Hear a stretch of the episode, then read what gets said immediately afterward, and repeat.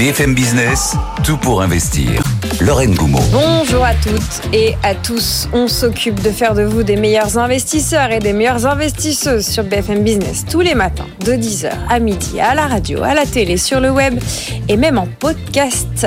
Vous nous écoutez peut-être à une autre heure du jour ou de la nuit. Nous sommes le mardi 27 février et nous allons commencer cette émission avec une bonne nouvelle. Figurez-vous que en cas d'erreur, si on vous prélève trop d'impôts, eh bien le fisc doit maintenant vous rembourser avec des intérêts. Oui, on va parler de ça avec Jean-Louis Deloro de l'équipe BFA Business dans quelques minutes. À 10h30, comme tous les jours, votre dose d'économie avec Nicolas qui va nous expliquer qu'après la dépense d'État, le gouvernement se prépare à attaquer la dépense sociale. Côté bourse, Antoine, depuis, depuis Euronext, est en train de se préparer, ainsi que nos deux traders pour décrypter la séance du jour. Ce sera le match des traders. On vous coach, on s'occupe de votre culture financière le mardi, vous savez, avec Jean-Marc Daniel, notre économiste. Un de nos auditeurs nous a demandé de revenir aux origines du mot indice, aux origines du mot indice, qui a donné indice boursier. Ça vient du latin euh, inditis, une preuve, et le nom du doigt, l'index, est resté dans le vocabulaire français. On va revenir sur tout ça et parler évidemment du FTSE, du CAC 40 et du Dow. En portefeuille aujourd'hui, sélection de valeurs small et mid cap avec Eric Lewin, et puis on investira dans le Pinel, ou pas, en fin d'émission. En 10 ans, ce seront 300 000 logements qui ont été concernés par ce dispositif. Il reste quelques mois avant la fin de ce dispositif. Le Pinel tire sa révérence. Est-ce qu'il faut y aller ou pas Dans les quelques mois qui restent, on fera le bilan avec Bastien Baron, notre CGP du jour. Et puis au programme, il y a vous, vous nous écrivez, l'adresse est direct at bfmbusiness.fr ou vous m'écrivez sur LinkedIn en message privé, je vous lis comme Fabrice qui vient de m'écrire. Je vous emmène rejoindre Antoine du côté d'Euronext pour faire le point sur la séance en cours. Cher Antoine, ça hésite encore un peu ce début de séance à Paris Oui, là depuis, euh, depuis une bonne heure déjà? Oui, en fait, ce qui se passe, c'est que bah, on temporise un petit peu, hein, comme hier, euh, du côté euh, du CAC 40, après euh, 7% de gains en ligne droite en un mois, et puis l'approche des 8000 points. Donc, on, fait une pause. La pause qui se prolonge aujourd'hui hein, sur les supports qu'on a réussi à trouver juste au-dessus des 7900 points. On est à 7930 points, euh, rigoureusement inchangé. Mais malgré tout, on voit du côté du DAX à Francfort, on gagne 0,29%, plus 0,17% pour l'Eurostock 50. On aurait bien envie de repartir en légère hausse, et ça se sentait d'ailleurs en avant-marché. Et puis, bah, on est un petit peu tiraillé euh, entre considérations techniques, euh, digestion des gains tout bêtement, et puis arbitrage un petit peu euh, paradoxaux entre les résultats d'entreprise. Arbitrage contradictoire, parce que c'est vrai qu'on a de très bonnes nouvelles. Regardez Bouygues qui s'envole de 5,7% à 35,93 euros. Bouygues qui arrive quand même à, faire mieux qu'à résister à la crise immobilière, qui, gagne vraiment des points. Et puis on a d'autres résultats qui sont salués. On a GTT, tiens, sur le SBF 120 qui s'envole de 8,5% à 137,90 euros.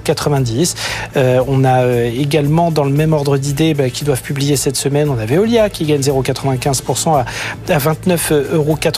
On a aussi une belle hausse des valeurs de croissance. On a pu voir un, un petit tir groupé hein, des valeurs techno et du luxe à l'ouverture. Là, ça s'étiole un petit peu, mais il y a un titre qui se distingue quand même, c'est ST Microelectronics, hein, qui gagne 1,9% à 42,15 euros. Donc, un cocktail de bonnes nouvelles. Malgré tout, bah, on a des arbitrages à la baisse, et notamment Edenred. Alors ça, c'est quand même assez fabuleux parce que le titre a commencé sur une très belle hausse. Il y avait Bouygues et Edenred hein, qui signaient les plus fortes hausses du CAC 40. Et puis le titre s'est complètement retourné après une heure de cotation. Il perd maintenant 4% à 47,52 euros. En revanche, Eurofin Scientifique hein, en queue de peloton, mais ça, depuis le début de la séance, le titre est en forte baisse du fait de l'érosion des marges. Hein. Léo vous en parlait. Le titre perd 10,7% à 52,38 euros. Donc vous voyez, au milieu de ces euh, publications d'entreprise, euh, dans un climat un petit peu plus calme que la semaine dernière où ça pleuvait de partout, ben, on a un sentiment un tout petit peu plus partagé en réalité, ce qui fait que l'indice a du mal à avancer. Euh, parmi les autres fortes baisses du moment, sur le SBF 120, signalé SEB aussi qui recule de 5,2% à, à 108,20 euros. Donc un sentiment un petit peu partagé sur le CAC 40 qui gagne quand même un petit peu de terrain, plus 0,04%, 7933 points. A priori, les 8000 sont encore un petit peu loin là désormais. L'euro, 1,0860 Lorraine. Tendance indécise. On se revoit dans une heure, Antoine, pour faire le point.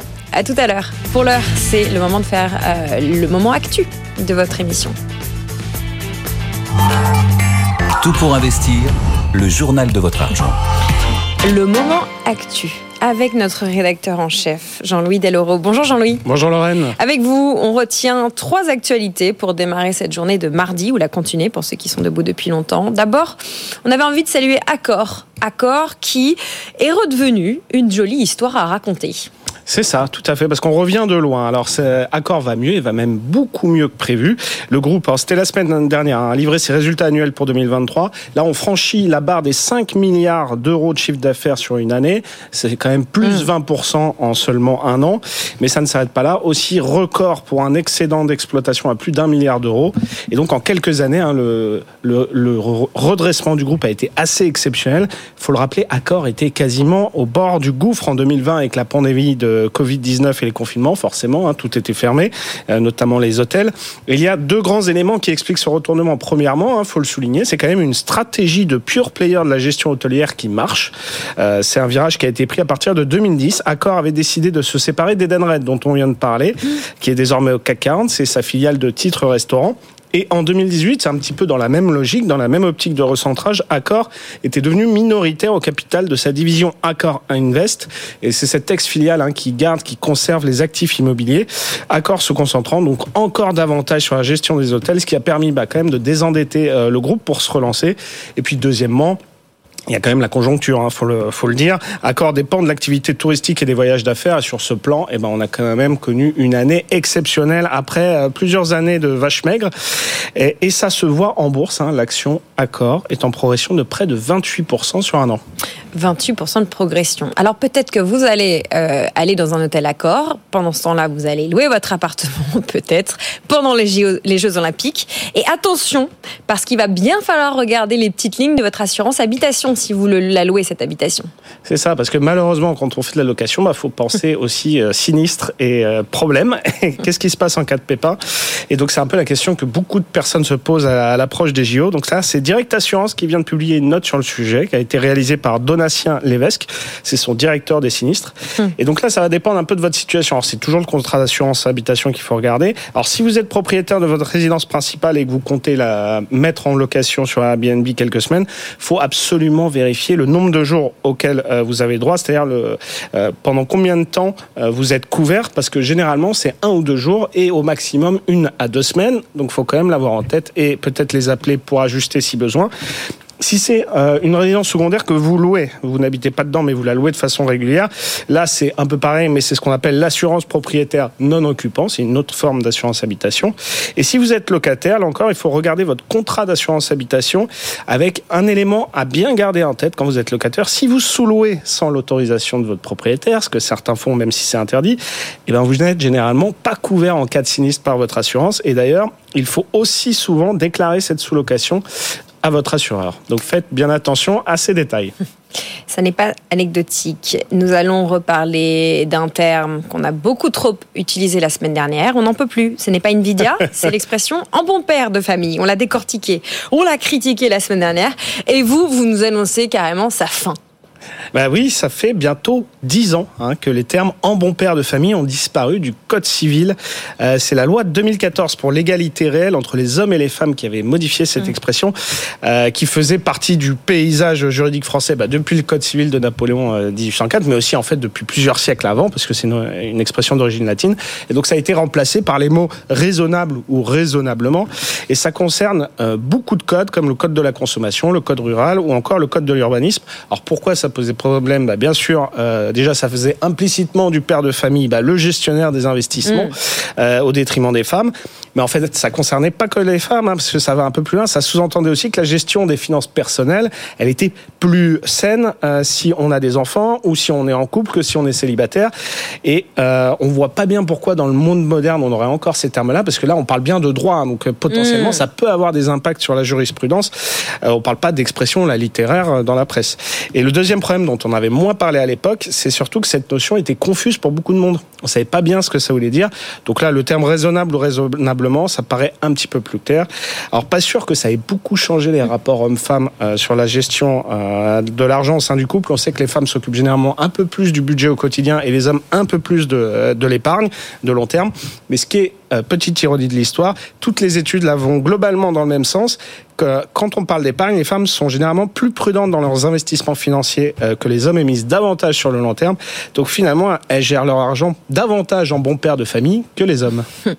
Voilà notre bon père des familles de BFM Business. Merci Jean-Louis. Vous restez avec nous. On va continuer à débattre de sujets euh, finances perso avec vous et notre autre bon père de famille, Christian Fontaine du Revenu, qui va nous rejoindre dans quelques minutes.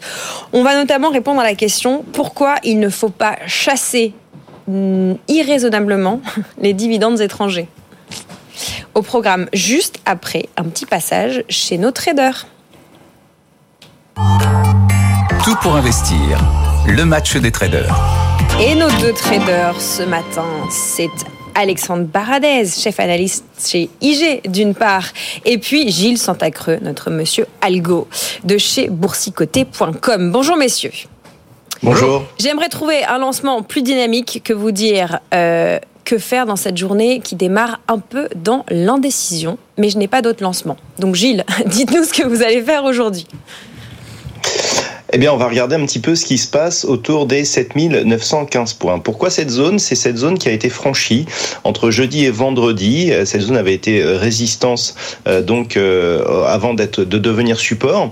Et depuis qu'on a que l'on a des, des, mouvements de, de, un petit mouvement de, de, de neutralisation, eh bien c'est cette zone qui agit en tant que support intraday. Donc tant que l'on est au-dessus de cette zone, même si on est dans une phase actuellement de, consolidation horizontale hein, d'un point de vue intraday, tant que l'on est au-dessus, eh bien on garde un biais haussier potentiellement fortement dynamique puisqu'on vient quand même d'inscrire d'inscrire un record au-delà des 7976 points. Et donc, globalement, ça reste très bien orienté. Les niveaux d'alerte, ils sont assez éloignés. On peut considérer que tant que l'on est au-dessus des 7725 points, on reste dans une dynamique haussière potentiellement forte. Des niveaux d'affaiblissement viendraient sur une cassure ou un retour sur la zone des 7692 points. On a des niveaux de retournement à 7555 points. On est très très loin de ces niveaux, donc on peut continuer à regarder vers le haut. Au niveau de mes algorithmes, on, détecte quand même des gros signaux d'affaiblissement. Je dirais les probabilités d'une consolidation sont un peu plus fortes pour cette semaine, mais pour l'instant ça ne se traduit pas dans les cours. Donc on va regarder un petit peu ce qui se passe au niveau de, ces zones horizontales. Le point d'orgue de cette semaine, ce sera le, le PCE Core hein, qui seront euh, diffusés euh, jeudi du côté des États-Unis. Ce que l'on peut aussi observer, c'est que sur la phase de consolidation, on a une baisse des volumes, ce qui indique que on a des volumes forts sur les, phases d'accélération haussière et des volumes qui baissent sur les phases de consolidation, ce qui nous indique que la tendance, là aussi, c'est un signal de, euh, même si on a une phase de, de ralentissement actuellement, que la tendance tendance sous-jacente est toujours haussière. On est donc sur une très bonne configuration. On va regarder ces niveaux pour éventuellement détecter, des signaux de retournement, mais pour l'instant, ça reste assez positif euh, sur l'indice CAC 40. Vous regardez vers le haut, cher Gilles. Et vous, Alexandre, quels sont les niveaux techniques que vous allez surveiller aujourd'hui?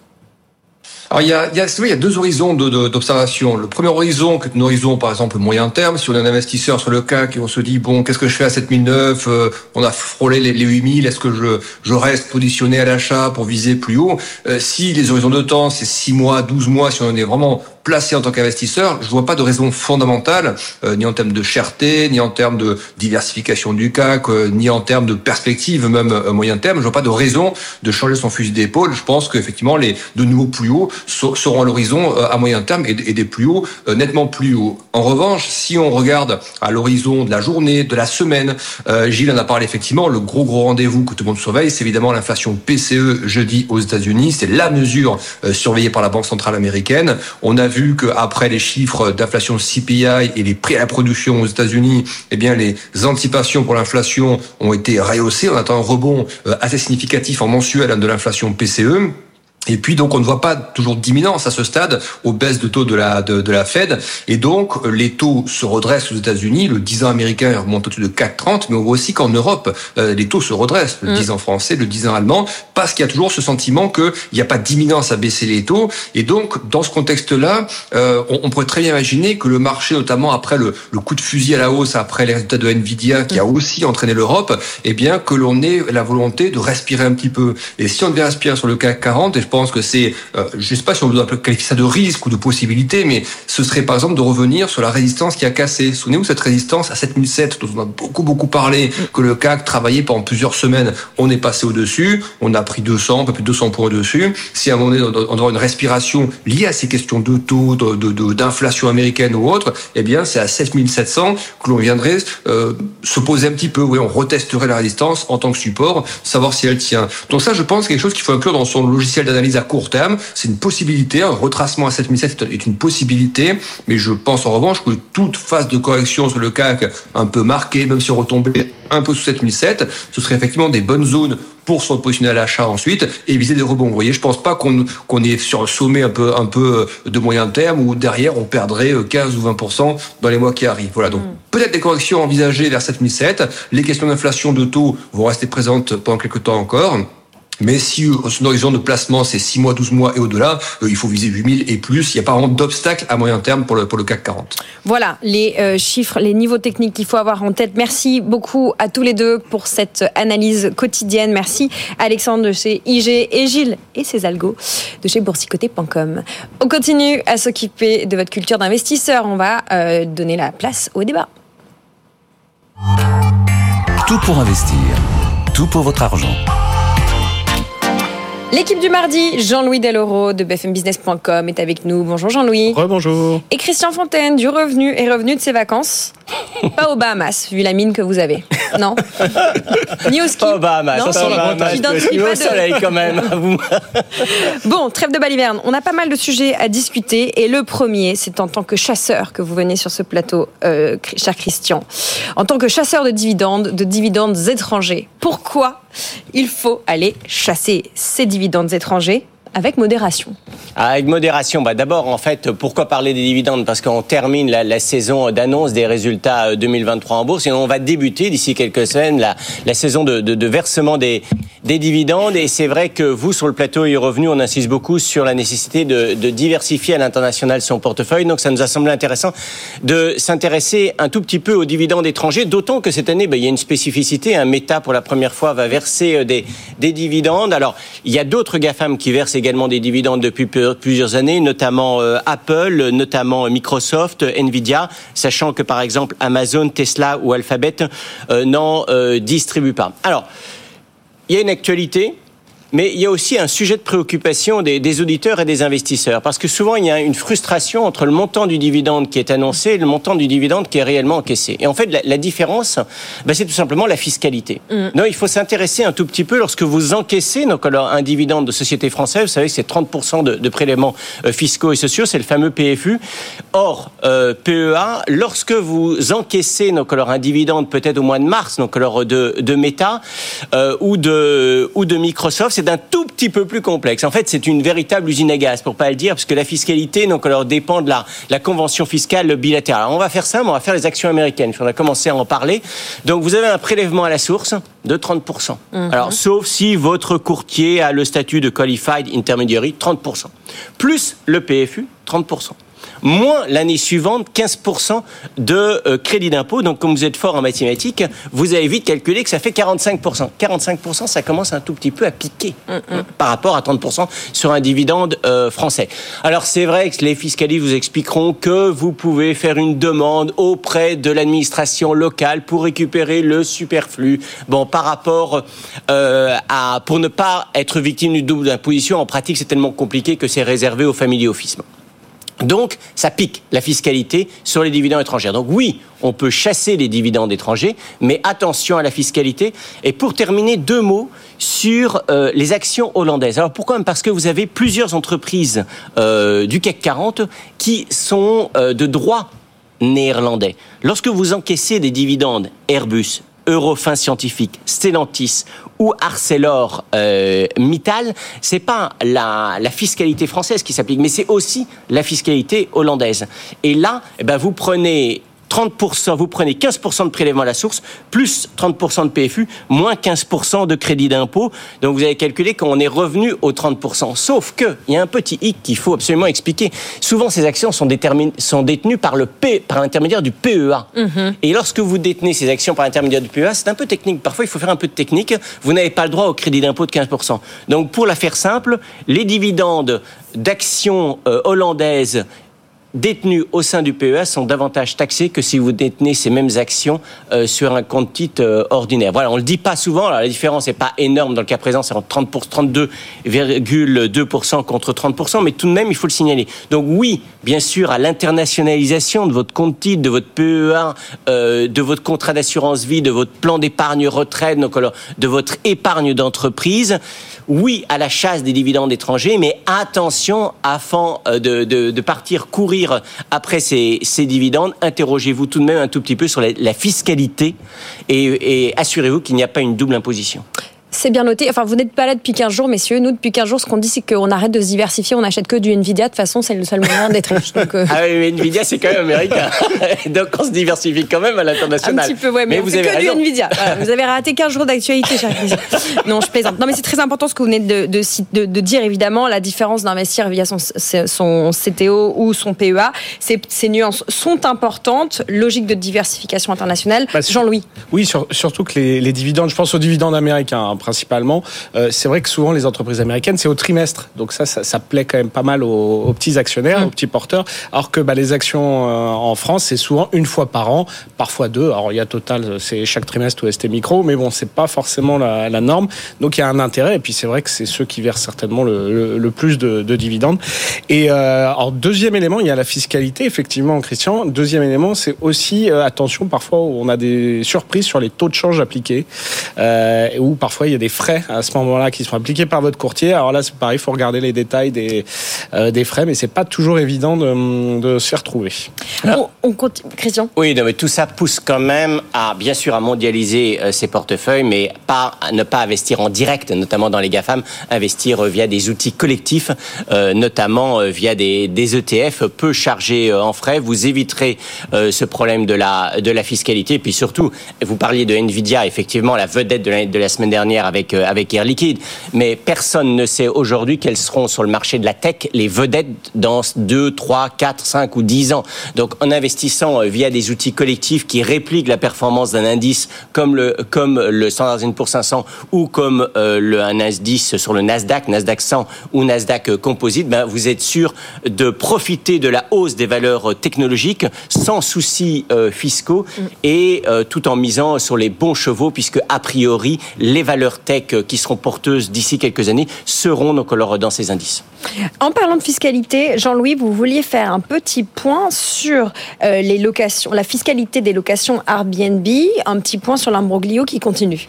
Bah ça, ça continue, en fait, on s'en sort pas. Alors, je, moi, je conseille à tout le monde d'attendre. Euh, ça va être d'ici une semaine ou deux, visiblement. Mmh. Euh, on, aura plus de réponses. C'est que plusieurs sénateurs hein, ont saisi le Conseil d'État pour excès de pouvoir envers le gouvernement, parce que je vous le rappelle, il y a un amendement mmh. Euh, anti-Airbnb, enfin anti-Airbnb, en tout cas, qui est moins favorable pour les locations saisonnières ou euh, pour les meublés de tourisme classés. On place d'un abattement de 71% un abattement euh, à 30% avec un seuil en plus pour cette option beaucoup plus bas qu'avant. Euh, eh ben, finalement, le gouvernement a dit oui, non, mais en fait, c'est par erreur, ça a été passé dans le budget 2024. Donc, n'en tenez pas compte. Le fisc a même euh, fait une note officielle, hein, le BOFIP, pour dire n'en tenez pas compte. Voilà, faites comme avant. Bah, sauf qu'en fait, quand vous vous interrogez les avocats fiscalistes, etc., euh, en fait, c'est pas possible. Et en plus, le gouvernement avait dit bon, on va refaire un texte pour pour gérer la chose en cours d'année 2024. Et en fait, c'est pareil. Comme ça a été voté en 2023 concernant les revenus 2023, vous pouvez pas le faire en fait en 2024. Donc le gouvernement semble un peu coincé. On va voir si le Conseil d'État euh, leur donne un, coup de main. Mais la logique voudrait quand même que quand on applique une loi, quand on vote une loi, bah, on l'applique derrière. Hein. Christian. Euh, la, la, fiscalité du meublé et d'une façon générale la fiscalité des, des, revenus fonciers va évoluer. A priori, on connaît le sens, hein, c'est-à-dire en fait une réduction des avantages fiscaux du meublé qui aujourd'hui sont totalement exorbitants, hein, puisque notamment vous avez la possibilité d'amortir votre bien, ce qui peu au pour très concrètement signifie que vous ne payez pas un euro d'impôt sur le revenu sur les revenus issus du meublé pendant on est au régime 8, 9 réel, ou mais... 10 ans. Lorsqu'on Ouais. on est au revenu au régime réel, mais c'est le régime qui est le plus intéressant. Tout à fait. Et l'autre avantage aussi, c'est sur les, plus-values où vous amortissez d'un côté vous ne tenez pas compte des, euh, amortissements lorsque vous vendez, euh, vous vendez votre bien. Donc oui, si vous euh, envisagez que vous avez un projet d'investissement immobilier, attention à l'évolution de cette, fiscalité. Sans doute ne pas aujourd'hui tout miser sur le meublé comme ça a été le cas depuis 10 ans. ou peut-être un peu plus en zone rurale, où on sent que là, en zone rurale. et en fait, on va revenir un peu à l'esprit de la loi d'origine, parce qu'en fait, ces abattements et ces, ces, euh, ces avantages fiscaux, c'était pour inciter les gîtes ruraux à se classer, à être à un certain niveau de qualité, etc., pour faire de l'activité touristique bah, dans les zones euh, rurales un peu, un peu désœuvrées. Euh, voilà, mais ça a Une été- source de revenus alternative et plus dynamique. c'est ça, mais ça a été complètement dévoyé. C'est- C'est-à-dire qu'en fait, c'est pas du tout un test qui avait été fait pour concurrencer le logement d'habitation à Paris Mmh. ou dans les grandes villes. Donc là, on, on va revenir peut-être à quelque chose d'un peu plus Un peu plus raisonnable. simple. à l'esprit de la loi. Un petit mot, puisque c'est les vacances en France et c'est l'hiver, euh, la neige est là pour certains. Nous allons finir avec un petit mot des stations de sport d'hiver qui font face au changement, au dérèglement euh, climatique, cher Christian.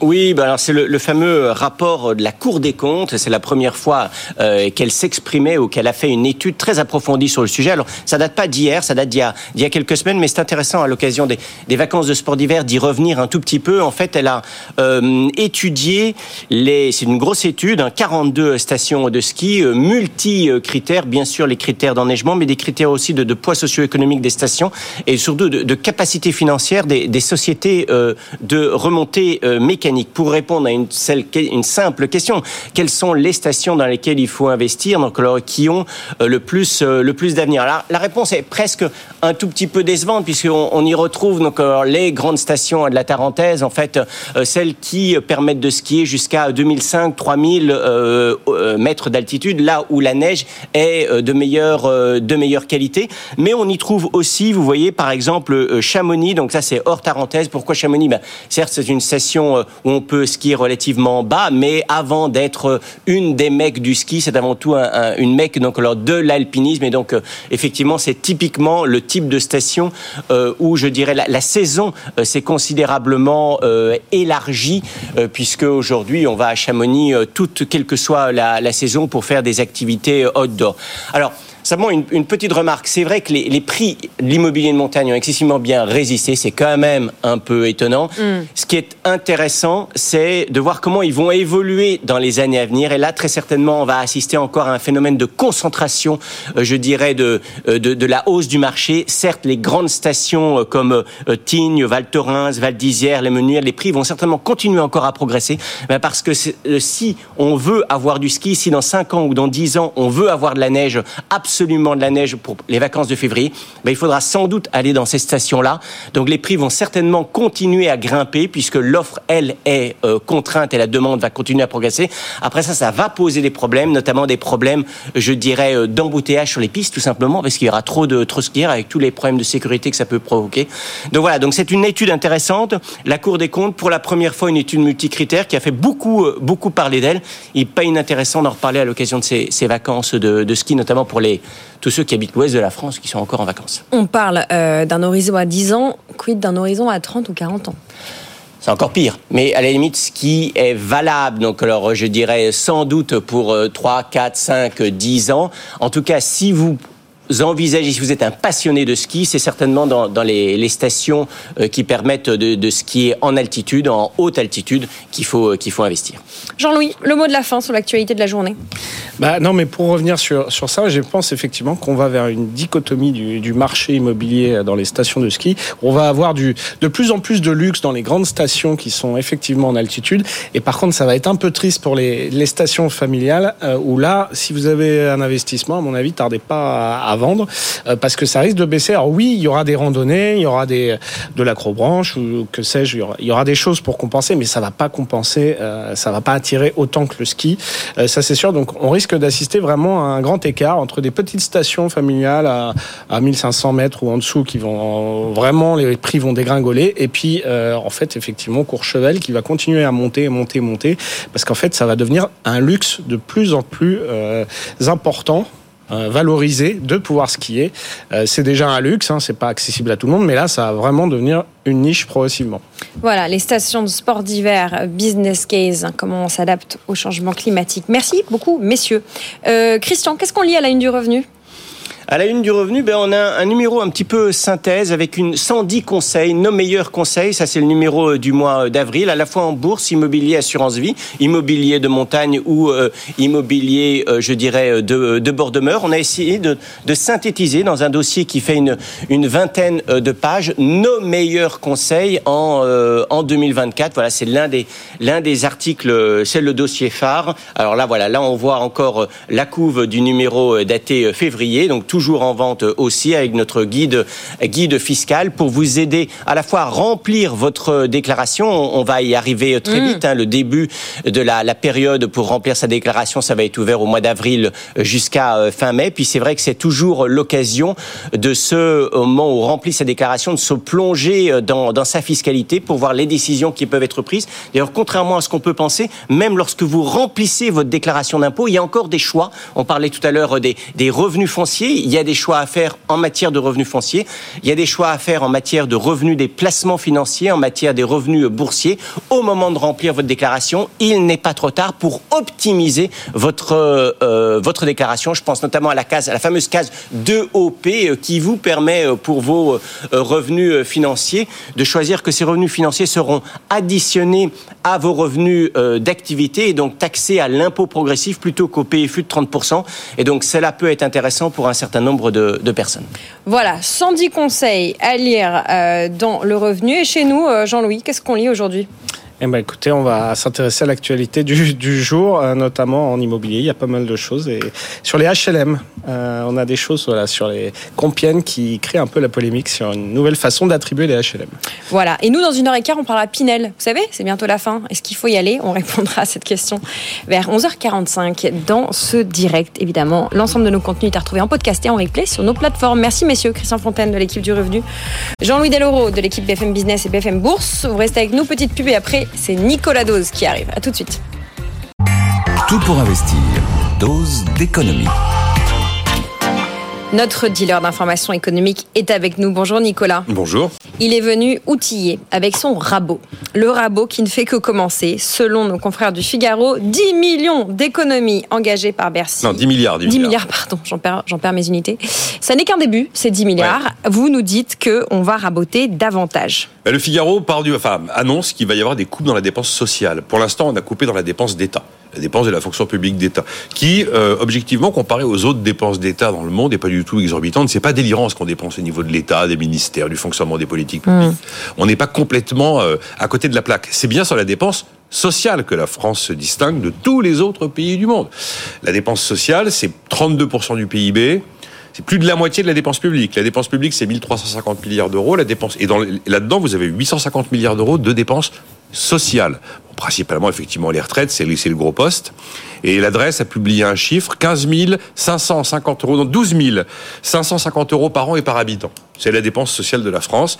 Et donc, euh, les dernières infos, c'est qu'après la dépense d'État, c'est probablement là qu'on va aller chercher de mmh. nouvelles économies, qui vont commencer à être quand même beaucoup, beaucoup plus douloureuses pour euh, tout à chacun. 10 hein. milliards, de plus en plus douloureux. Si c'est le cas dans le social, si c'est dans le social que se joue, euh, comment dire, cet acte 2 des coupes budgétaires, qu'est-ce qui est envisagé, envisageable Je garde quatre grands postes de dépenses sociales. La santé, donc alors en cumulant ce que l'on sait déjà et les quelques petites choses nouvelles qui se dessinent. on sait déjà que les franchises médicales vont doubler. je crois que c'est au printemps que ça va entrer en vigueur, puisque ça avait été laissé en possibilité ouverte par la loi de finances euh, qui a été votée en 2023. Donc sur les médicaments, sur la visite chez le médecin. On sait qu'il y a une guerre là qui, qui se joue entre les taxis et l'assurance maladie pour savoir euh, si on va réussir ou pas à modifier euh, le mode de remboursement des transports sanitaires. Désormais, on veut imposer qu'il y ait, pour pour qu'il y ait remboursement, il y a un covoiturage sanitaire. C'est 5 milliards 8 tous les ans, hein, les transports sanitaires par les taxis. C'est quand même une sacrée somme. Et puis, il y a une question en suspens, et ça c'est une nouveauté. Va-t-on continuer à indemniser à 100% les patients atteints d'ALD, les affections longue durée? Les principales sont le diabète et le cancer. Mmh. Aujourd'hui, c'est 66% de la dépense de santé, les ALD. Hein. C'est quand même l'énorme poste de dépense de santé, c'est ça. Et donc, l'idée est de se dire, bon, ben, quelqu'un qui souffre d'une ALD, qu'il soit indemnisé à 100% pour son ALD, très bien. Mais euh, il n'est pas normal que l'ensemble des autres soins qui ne sont pas liés à cette ALD soient pris à 100%, et ce qui est parfois, enfin, ce qui est souvent le cas aujourd'hui. Deuxième poste, c'est l'assurance chômage. Gabriel Attal l'avait dit dans le JDD dimanche, il l'a répété au salon de l'agriculture au petit matin. Il y aura une nouvelle réforme de l'assurance chômage, et il nous dit que c'est avant l'été. Donc ça va aller vite. On en a fait deux quand même déjà. Hein. Mm. Donc là, il s'agirait probablement de réduire encore les, les, les durées d'indemnisation. En dessous de 53 ans, on est tombé à 18 mois. Pourquoi, euh, pourquoi pas aller à 15, j'en sais rien. Ça reste une durée plus importante que les autres pays. Mais en tout cas, on a réduit la durée d'indemnisation. Il évoque aussi la possibilité ou une piste qui serait d'aller plus loin en termes de dégressivité des allocations, des indemnités. Pardon, pas des allocations, des indemnités. Mm. Pour l'instant, cette dégressivité n'existe que pour les cadres. C'est l'une des précédentes réformes. D'ailleurs, on a créé de la dégressivité passé un certain salaire, mais on n'a pas baissé les cotisations payées en face, ce qui est quand même objectivement une forme de hold-up, si on part du principe que c'est une assurance, l'assurance chômage. Et puis également sur les autres pistes, et il y a une nouveauté cette fois-ci, qui est évoquée par le Figaro ce matin, peut-être euh, remonter la CSG réduite dont bénéficient les demandeurs d'emploi sur les indemnités chômage. Aujourd'hui, la CSG pour un actif, c'est 9,4%. Et pour un une personne indemnisée au chômage, c'est 6,2%. Et pour une personne indemnisée au chômage qui n'est pas imposable à l'impôt sur le revenu, c'est 3,8%. On ne sait pas jusqu'où on pourrait remonter cette CSG, mais en tout cas, c'est l'une des infos neuves du jour. Objectivement, si on commence à monter la CSG, ça s'appelle vraiment une hausse d'impôt objective. Là, c'est plus discutable. Et puis, on se souvient quand on a essayé de tripoter la CSG en 2018 sur les retraités, quelles conséquences ça a eu. Mm. Donc, c'est quand même très inflammable de toucher à la CSG. Après, il y a deux autres mesures qui sont connues, mais on peut les rappeler dans la panoplie. La suppression à la fin de l'allocation spécifique de solidarité qui prend le relais quand on est en fin de droit au chômage. Et tous les bénéficiaires, quelques 240 000, 250 000 personnes basculeraient en bénéficiaires du RSA. Donc, ce serait la fin de la SS. Première fois d'ailleurs qu'on supprimerait un minima social. C'est assez peu courant. Et puis le fameux RSA sous condition de réaliser 15 à 20 heures d'activité, qui pour l'instant est en expérimentation dans plusieurs départements français. Il est toujours prévu de le généraliser au début de l'année 2025 à l'ensemble du pays. Voilà pour le poste santé et assurance chômage. Vous ne nous avez pas parlé de retraite. Ah, la retraite. Alors sur la retraite, Thomas Cazenave a quand même lâché une petite bombe. C'est le ministre du budget. Il est ouvert, lui, à euh, sous-indexer les retraites en 2025. En 2024, on a indexé, c'est-à-dire les retraites ont progressé comme les prix. La hausse a été de 5,3%. Ça représente 14 milliards et demi d'euros. Si on avait ne serait-ce que fait un point de sous-indexation, c'était 2 milliards 7 que l'on ne dépensait pas. Bah, il est possible que l'indexation de 2024 ne se reproduise pas en 2025. Et donc, ça voudrait dire que bah, c'est un appauvrissement des retraités. Puis il y a un dernier point. Euh, c'est Gabriel Attal qui a laissé entendre euh, qu'on pourrait aller plus loin que François Hollande encore sur la réforme de la politique des allocations familiales. Alors François Hollande avait décidé que cette politique était une politique universelle dédiée à l'enfant, à la démographie, à la famille, allait devenir une sorte de politique de solidarité et il avait mis une condition de ressources. Ben, visiblement, Gabriel Attal n'exclut pas d'aller un peu plus loin dans les conditions de ressources. Voilà. Alors, ce qui est un peu dérangeant dans cette histoire, c'est que normalement, un pays bien géré, c'est un pays qui est capable de mener des politiques budgétaires contracycliques. Contracycliques, ça veut dire que quand ça va mal, vous desserrez la vis. Quand ça va bien, vous serrez la vis on est une fois de plus en train de faire exactement le contraire. Après, pour tous ceux qui nous ont écoutés et qui se disent qu'ils sont dans l'une des différentes cases que j'ai mises bout à bout, il y a de grandes chances que peu de ces mesures voient le jour très rapidement. Bon, les franchises médicales, si, ça c'est acté, mais beaucoup ne verront pas le jour très rapidement parce qu'il faudrait au minimum une loi de finances rectificative de la sécurité sociale. Ça veut dire aller devant le Parlement. Et vous savez comme c'est simple aujourd'hui pour le gouvernement d'aller devant le Parlement pour obtenir quitus. Donc, euh, a priori, tout ça est dans les tuyaux. C'est pas, c'est pas des choses qui vont arriver avant l'été et peut-être même que beaucoup d'entre elles attendront 2025. Mais peut-être qu'en 2025, elles seront contracycliques. Oui, oui, bah, non, mais pour mener une politique contracyclique, vous savez, c'est la fameuse formule. Tu répares le toit quand il fait beau, euh, voilà. Ben, c'est ce qu'on n'a jamais fait. Donc on se retrouve. Mais là, on voit bien quand même que vous prenez les 10 milliards, vous prenez toutes ces petites choses mises bout à bout. On sent quand même que ça flippe un peu au niveau de l'exécutif. On nous dit toujours, la dette, elle est soutenable. Le mur de la dette, euh, c'est un truc de Cassandre, ça n'existera jamais. Attention au jamais. Voilà, les- il faut jamais dire jamais. La Grande-Bretagne s'est retrouvée avec le FMI à ses portes il y a pas il y a quelques mois quand l'Istrus avait sorti un budget complètement fantoche. Attention à se dire que ça n'arrivera jamais. Bon, certes, on est la France, certes, on a l'euro, mais on sent quand même qu'il y a un peu de pression. On, 10 milliards d'euros, on dit euh, qu'on est allé gratter les fonds de tiroir. On n'a jamais vu un gouvernement sortir, dix- enfin, à- tenter d'aller chercher 10 milliards d'euros, encore faut-il les trouver, par des décrets d'annulation de crédit. Utiliser les, dé- les- les décrets d'annulation de crédit pour monter à 10 milliards, c'est quand même un montant important. Ça prouve qu'il y a un peu de fébrilité quand même à Bercy. Sarah Bott. Merci Nicolas Dose pour cette dose d'économie. On part rejoindre Eric Lewin. On va prendre le pouls de nos small et mid cap. Tout pour investir. En portefeuille.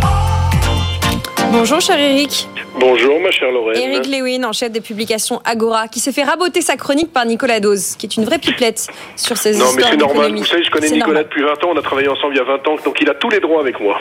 C'est important de décrypter euh, ces mesures d'économie. Elles nous concernent tous, évidemment. Eric, avec vous, on va pas parler d'économie, quoique. On va faire le point sur nos petites et moyennes valeurs. D'abord, donnez-nous un aperçu euh, des indices.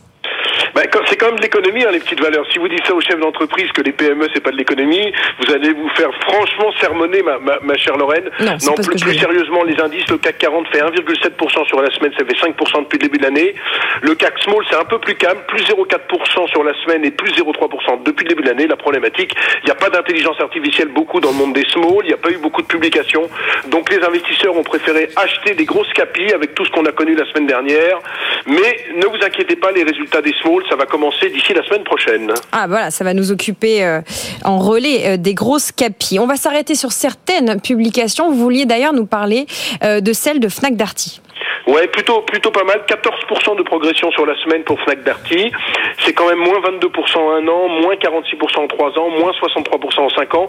Alors que s'est-il passé? Pourquoi cette publication? Bon, le chiffre d'affaires n'a pas été exceptionnel. 7 milliards 9, ça fait moins 1,1%. Euh, ce, qui, est intéressant dans, dans ce dossier, c'est que bon, la marge brute est restée stable à 30,2%.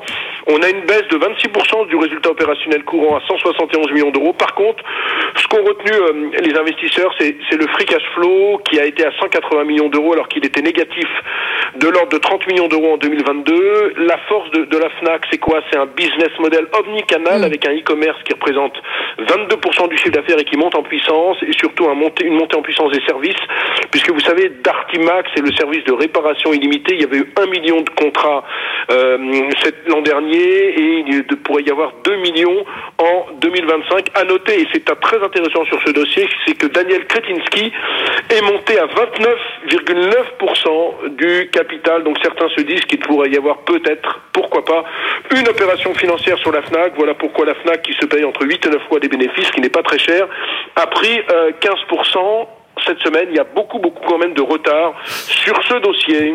Voilà, dossier à suivre. On va parler d'une purge. Oui, la purge, c'est Energis, je vous en avais déjà parlé, moins 25% sur la semaine. Alors c'est un éditeur de, de solutions SaaS pour optimiser la, la consommation énergétique. La grande problématique, je vous avais dit qu'il y avait quelques semaines, ils avaient régulé leur situation financière puisqu'ils avaient euh, supprimé les OCAPSA. À la place, il y avait une levée de fonds de 10 millions d'euros. La grande problématique quand même sur ce dossier, c'est que maintenant qu'on a structuré un peu la situation financière, il y a des problèmes économiques. Chiffre d'affaires l'an dernier, 5 millions 8 plus 14%. Vous allez me dire c'est pas mal, ouais, sauf qu'ils ont fait plus 80 au premier semestre et moins 25,7 au deuxième semestre. L'EBITDA, c'est-à-dire l'exploitation, est attendue euh, en perte entre 2 millions et demi et 2 millions 8. Et donc, il y a également un, changement de, management sur cette valorisation de 14 millions d'euros. J'ai le sentiment que certes, il n'y a plus d'OCAPSA, il n'y a plus de financement ultra, ultra dilutif sur ce dossier, mais il faut quand même résoudre la problématique des fondamentaux économiques. Et là, c'est pas gagné. Voilà pourquoi le titre euh, a baissé de, de 25% euh, cette semaine et j'ai du mal à me réintéresser à ce dossier pour le moment en raison des, des difficultés économiques et financières. Bon, en revanche, vous vous arrêtez sur euh, une entreprise qui connaît une belle embellie. On va parler euh, informatique. Oui, Ores Technologies, terminaux de points de vente, 110% de progression de l'action euh, depuis le début de l'année, mais attention, quand vous regardez sur un an et trois ans, C'est pas Byzance, moins 42% un an, moins 80% en, 3 ans. Qu'est-ce qu'on peut dire sur ce dossier? En fait, c'est une société qui va un petit peu mieux. Euh, le quatrième trimestre a vu une progression de 1,4% de son chiffre d'affaires à 23 millions d'euros. Ça reste quand même à moins 15% sur l'ensemble de l'année. Ils viennent de signer euh, deux contrats, notamment un très gros avec la Compagnie des Alpes. La problématique sur ce dossier, c'est qu'il y a une situation financière très très tendue. Il y a plus de 15 millions d'euros euh, de dettes et le groupe avait dit euh, il y a quelques mois que la situation financière était tendue, qu'il fallait trouver des solutions de financement. Bref, il y a encore beaucoup d'incertitudes sur ce dossier. Alors quand on regarde en termes de value, c'est pas très cher puisque la valeur d'entreprise rapportée au chiffre d'affaires Lorraine est à 0,4. Maintenant, il y a cette problématique de situation financière, donc dossier très très très dangereux, très risqué au, cours actuel. Et donc, il faut vraiment faire attention parce que toutes ces sociétés qui ont des problèmes de situation financière euh, compliqués avec euh, la hausse des taux qu'on vient de connaître sont quand même dans une situation financière compliquée. À noter également, euh, j'en aurais fini, que AB Science, il y a eu un, un, essai négatif pour l'un de ces produits. L'action est en chute libre actuellement, moins 33%. Ce qui me fait dire que les biotech n'ont rien à faire en bourse, mais j'avais déjà posé mon coup de gueule les semaines précédentes, donc je ne vais pas revenir là-dessus, ma chère Lorraine. On sait votre regard euh, sévère sur euh, les, les entrées en bourse et les vies en bourse euh, chaotiques des, des, des biotech, cher Eric. On pourra en parler en détail dans une séquence si vous voulez. C'est un sujet qui concerne ceux et celles qui nous écoutent. Merci Eric. On va continuer Merci à parler beaucoup. indices, figurez-vous. Pas euh, le small et mid, mais les indices en général. C'est le moment de coacher nos auditeurs avec Jean-Marc Daniel. Tout pour investir, le coach. Un peu de culture économique ne saurait vous nuire. Jean-Marc Daniel est parmi nous. Bonjour Jean-Marc. Bonjour. Éditorialiste BFM, professeur, plein de choses, notre savant fou qui va nous décortiquer un mot du vocabulaire qui nous a été soufflé par un de nos auditeurs, qui voulait que vous reveniez aux origines du mot indice. Alors indice, euh, on vient de le dire, aujourd'hui ce ne sera pas Byzance. Vous savez que dans mes chroniques on parle beaucoup de Constantinople, de. Rome et de Londres. Aujourd'hui on va se contenter de Rome et de euh, Londres. Bon. Et donc euh, Rome, pourquoi? Parce que indice c'est un mot qui vient du latin. Euh, Le mot latin c'est index, indicis. Donc euh, je rappelle qu'en latin il y a des déclinaisons. Index c'est le nominatif, indicis c'est le génitif. Et donc ce mot désigne en latin l'action de désigner quelque chose. Il en est resté une chose en français. Le, au fur et à mesure que le temps a passé, il n'est resté de ça que deux éléments. L'index, qui est le doigt qui sert à montrer, et puis indice. Et un indice, c'est ce qui va permettre devant un tribunal d'apporter la preuve de ce que l'on raconte. Donc l'indice, au départ, c'est l'action du policier. Le policier a plusieurs indices qui le conduisent à conclure. Le juge a plusieurs indices qui le conduisent à conclure que telle ou telle personne est coupable. Et puis évidemment, nous allons faire un petit tour de nouveau vers Rome. Nous sommes au XVIe siècle et à Rome, on décide euh, de mettre euh, à l'index, c'est-à-dire d'inscrire sur une liste des ouvrages qui euh, tout chrétien, tout catholique qui se respecte ne doit pas lire. Et donc index, ça devient euh, un élément d'information sur le comportement que doit adopter le catholique dans les décisions qu'il prend dans sa vie au quotidien. Qui est un peu resté dans le verbe s'indexer. S'indexer, indexer, c'est se référer à quelque chose. La conséquence de ça, c'est qu'en Angleterre, on va faire la même chose. On va récupérer le mot index, mais on va pas lui donner exactement la même utilité, le même euh, objectif, c'est-à-dire, on va dire non plus aux catholiques, puisqu'en Angleterre, on est devenu entre-temps euh, anglican, à défaut d'être parfaitement protestant. Et donc, ces anglicans, on va leur dire au travers de l'index, euh, voilà un certain nombre d'informations que vous devez, dont vous devez tenir compte dans votre vie quotidienne. Et donc, l'index qui apparaît à ce moment-là, c'est euh, notamment le prix des denrées, c'est la date à laquelle ils doivent se rendre aux offices religieux, c'est euh, l'anniversaire du roi. Apparaît donc euh, ce qui sera par la suite des almanachs, c'est-à-dire euh, un certain nombre de publications qui servent de référence à la vie quotidienne. Et alors, on rebondit à partir de là en disant l'information que l'on va obtenir en économie, ça va être des indices. Alors, on va faire cette fois-ci un petit tour par Berlin pour conclure notre voyage en Europe, puisque euh, les Français ont fait beaucoup de mathématiques autour des probabilités et les Allemands ont transformé les probabilités en statistiques. D'ailleurs, j'aurai l'occasion de revenir sur le mot statistique, qui est un mot allemand. Et donc la statistique, c'est la mathématique revue par le Staat, c'est-à-dire par l'État. Et donc, euh, à ce moment-là, il y a deux personnages, deux mathématiciens, fonctionnaires, professeurs de mathématiques euh, à Berlin, qui vont construire ce qu'on va appeler des indices. C'est-à-dire, euh, ils vont essayer d'évaluer l'évolution des prix euh, en Allemagne, en Prusse en réalité, à partir d'un panier qui est un panier de biens. Donc on prend un panier de biens, on regarde combien ces biens valent euh, à une date donnée, à la base, et puis ensuite on regarde 10 ans, 5 ans, un mois après, combien ce panier vaut lui-même, avec deux possibilités, soit on garde le panier tel qu'il était au début et on fait augmenter les prix, soit on regarde le panier tel qu'il est arrivé à la fin, et à ce moment-là on rajoute des prix sur la base de ce panier de fin. Alors les deux mathématiciens s'appellent respectivement Laspeir. Alors Laspeir, il insiste beaucoup sur le fait qu'il s'appelle Laspeir, même si en allemand on le prononce pas comme ça. Autant votre accent anglais est pas mal, mais là votre accent allemand, est, un peu surprenant. Et alors en fait, c'est parce que sa famille arrive de Nîmes. Elle a été obligée de quitter Nîmes en- au moment de la révocation de l'édit de Nantes, et la famille cultive un attachement à la à l'origine provençale, de- à ses racines provençales. Et puis euh, Pache, qui est lui un Allemand, Hans Pache, Étienne Laspeir et Hans Pache, et donc ils vont mettre au point toute une technique statistique pour effectivement calculer l'évolution des prix. Donc encore une fois, le véritable enjeu, c'est on définit le panier, on regarde combien vaut ce panier sur la base des prix d'une période donnée, et puis ensuite on projette ce panier dans le temps. La question étant de savoir si on prend le panier d'origine comme référence ou le panier d'arrivée comme référence.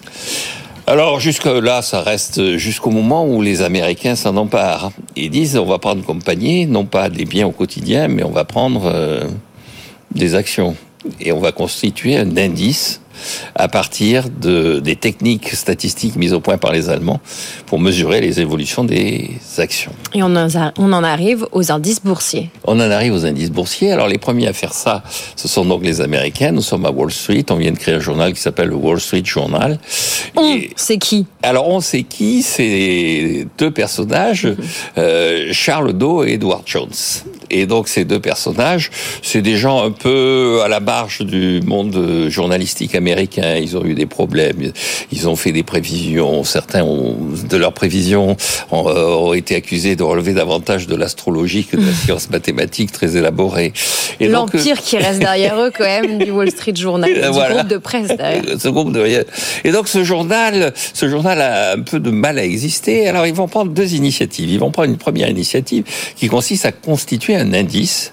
Donc ils expliquent, ils se réfèrent à la technique mise au point par les Allemands euh, et ils prennent une base 100 qui est euh, au milieu des années 1880. Et puis ils vont faire un deuxième indice qui va euh, leur permettre de se distinguer du reste de leur profession. C'est celui sur la bourse de Chicago. Et donc, ils vont apporter une information au travers de leurs indices qui ne concerne pas que le petit monde de Wall Street, mais qui concerne l'essentiel de l'activité américaine en disant il y a aussi une activité et à Chicago il y a une activité qui tourne autour des chemins de fer mais aussi autour de l'agriculture qui est une puissance de l'Amérique et donc ils vont constituer leur indice. Et depuis on continue à faire des indices des prix comme le faisaient les Allemands du 19e siècle, avec toujours les mêmes techniques que celles des Allemands du 19e siècle. Et on a à côté, en parallèle, tout un tas d'indices, mais on a surtout essentiellement ces indices boursiers qui sont référencés aussi assez souvent sur le journal économique de référence du pays. Le Dow Jones et évidemment euh, les bourses, j'allais dire les bourses d'échange autour des céréales, notamment à Chicago, qui sont toujours là, qui existent toujours. Il y a aussi du côté de l'Europe, je vous ramène à Londres, le FTSE, qui trouve aussi également son origine dans un journal économique. Absolument, oui. Euh, dès que les Anglais s'aperçoivent de ce que viennent de faire les Américains, le journal économique qui est un peu euh, l'inspiration initiale des, euh, du Wall Street Journal, c'était les suppléments financiers du Times. Et donc, ce supplément financier du Times, qui est le Financial Times, va se mettre lui aussi à créer un indice. Donc, le Financial Times, FT, et puis Stock Exchange, bourse, et donc FTSE. Et donc, euh, les Anglais vont se mettre à l'appeler le FTSE. Et de même au Japon, quand on crée un journal économique, ce journal économique va décider lui aussi de euh, publier un indice. Ce journal économique s'appelle le Nikkei et son indice va devenir l'indice Nikkei. En France, euh, je ne sais pas si c'est parce que la presse économique n'est pas à la hauteur, si euh, on considère que finalement c'est pas un journal mais une chaîne de radio et de télévision qui fait euh, la loi en matière économique, qui n'a pas encore établi son indice. Bref, On a réfléchi au BFM indice, voilà, on devrait faire le BFM indice ou le tout pour investir indice ou des choses comme ça. Toujours est-il que l'indice se référence sur la compagnie des agents de change, donc le CAC. Mais comme la compagnie des agents de change a disparu, a changé de nom, on lui a donné un nouveau nom et on l'a reconstitué à partir de 1987, qui est l'année de disparition de la compagnie des agents de change. Et oui, compagnie des agents de change à l'origine de l'acronyme du CAC. Bon, c'est quoi euh, le plus gros indice selon vous? Le plus beau? Le plus, important. Le plus important. Alors évidemment, sur les indices boursiers, tout le monde regarde le Dow Jones avec émotion. Et bah là, c'est le Nasdaq qui donne le plus d'émotion. Voilà. Après, c'est celui qui donne le plus d'émotion. Ce qui est intéressant quand on regarde ces indices, effectivement, c'est qu'ils se veulent avant tout représentatifs des éléments les plus performants de l'économie. C'est-à-dire que euh, chaque fois qu'on regarde la Constitution, au bout d'un certain temps, des entreprises qui sont moins performantes disparaissent de ces indices et des entreprises réapparaissent dans le Dow Jones d'origine. Il y avait sept entreprises et l'essentiel, c'était des entreprises sidérurgiques et des entreprises ferroviaires. Maintenant, effectivement, il y a le Nasdaq. Dans le Dow Jones, il y a des entreprises qui n'ont plus grand-chose à voir avec la sidérurgie et avec euh, les chemins de fer. Alors après, les statisticiens font beaucoup d'indices. Et euh, il y a un indice que l'on regarde aussi euh, sur le plan économique, c'est l'indice de la production industrielle, qui est aussi un indice qui permet de mesurer l'évolution de la production industrielle et qui est assez représentatif, plus représentatif de l'économie centrale d'un pays, c'est-à-dire l'évolution de sa production manufacturière, qui reste un élément de référence, même si la désindustrialisation est incontestablement à l'œuvre. Avez-vous noté que l'entreprise chinoise de fast, fashion Chine envisageait d'aller euh, se coter sur la bourse de New York et finalement va peut-être venir à Londres? Qu'est-ce que ça dit de notre monde en 2024 Je pense que ça dit deux choses de notre monde en 2024. La première chose, c'est que Londres garde un prestige exceptionnel. Le jour où elle décidera de se côté à Rome ou à Constantinople, devenu Istanbul, ça prouvera que finalement, à l'aune de l'histoire chinoise, euh, la référence ultime, ça reste quelques places essentielles dont l'Angleterre fait partie. Puis la deuxième chose, c'est que il y a quand même la relation entre les États-Unis et la Chine, une composante politique assez forte. Et là, c'est peut-être plutôt négatif pour le Royaume-Uni. Ça veut dire que plus personne ne considère que le Royaume-Uni est une puissance politiquement suffisamment marquée et marquante pour qu'il soit dangereux de s'y présenter. Et c'est Jean-Marc Daniel qui vous dit ça malgré tout l'amour et la nostalgie que m'inspire le Royaume-Uni. Jean-Marc a deux passions, Bordeaux et les Anglais. Alors, pour qui vous dit ça, il faut l'écouter. Oui. Merci Jean-Marc pour ce décryptage du mot indice. La semaine prochaine, on suivra Pascal qui nous a confié une histoire personnelle. Il nous demande, enfin, il demande à Jean-Marc de revenir aux origines du mot mineur parce qu'il est très utilisé aujourd'hui dans le monde des cryptos. Il, va, il nous demande pourquoi. Et il nous écrit Pour moi, le mineur, c'est mon grand-père, très courageux, qui allait à la mine creuser le charbon avec son marteau-piqueur et qui revenait le soir recouvert de cette poussière noire qui me faisait peur. Il est nostalgique en nous écrivant ce message. On pense qu'on comprend pourquoi. Pascal, on vous répondra la semaine prochaine avec Jean-Marc. Mineur. Mineur. Merci beaucoup à vous, chers auditeurs, de participer aussi à cette séquence. C'est vous qui nous inspirez les mots que vous voulez que Jean-Marc décrypte. On a quand même réussi à parler de Byzance aujourd'hui et de Constantinople. On vous retrouve la semaine prochaine, Jean-Marc. Pour l'heure, petite pause. Après, c'est l'heure de l'actu avec Léo Dumas. On va rejoindre ensuite Antoine du côté de Renext. Et après, c'est l'IMO, l'immobilier. À tout de suite. Pour investir sur BFM Business.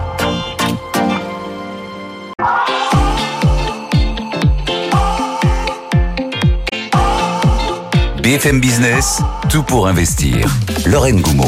On s'occupe de vos finances personnelles. Vous êtes au cœur de tout pour investir. On est en direct à la radio, à la télé, sur le web, sur votre écran d'ordinateur, votre deuxième, ou peut-être sur celui de votre mobile. On est également en podcast. Bonjour à vous qui nous écoutez en dehors de France. Le programme de l'heure à venir, évidemment, c'est l'immobilier. On va parler des copropriétés. 74% des copropriétaires, dont peut-être vous, ont vu leur charge de copro augmenter l'année dernière. Décryptage de quelques chiffres qui vont nous aider à prendre le pouls de euh, l'immobilier. Le question-réponse du jour avec Christian Fontaine de l'équipe du Revenu portera sur les placements. On place de l'argent, oui, mais comment éviter les arnaques? Éviter les arnaques. Comment ne pas se faire avoir? À quoi sert la liste noire de l'AMF On va répondre à quelques-unes de vos questions.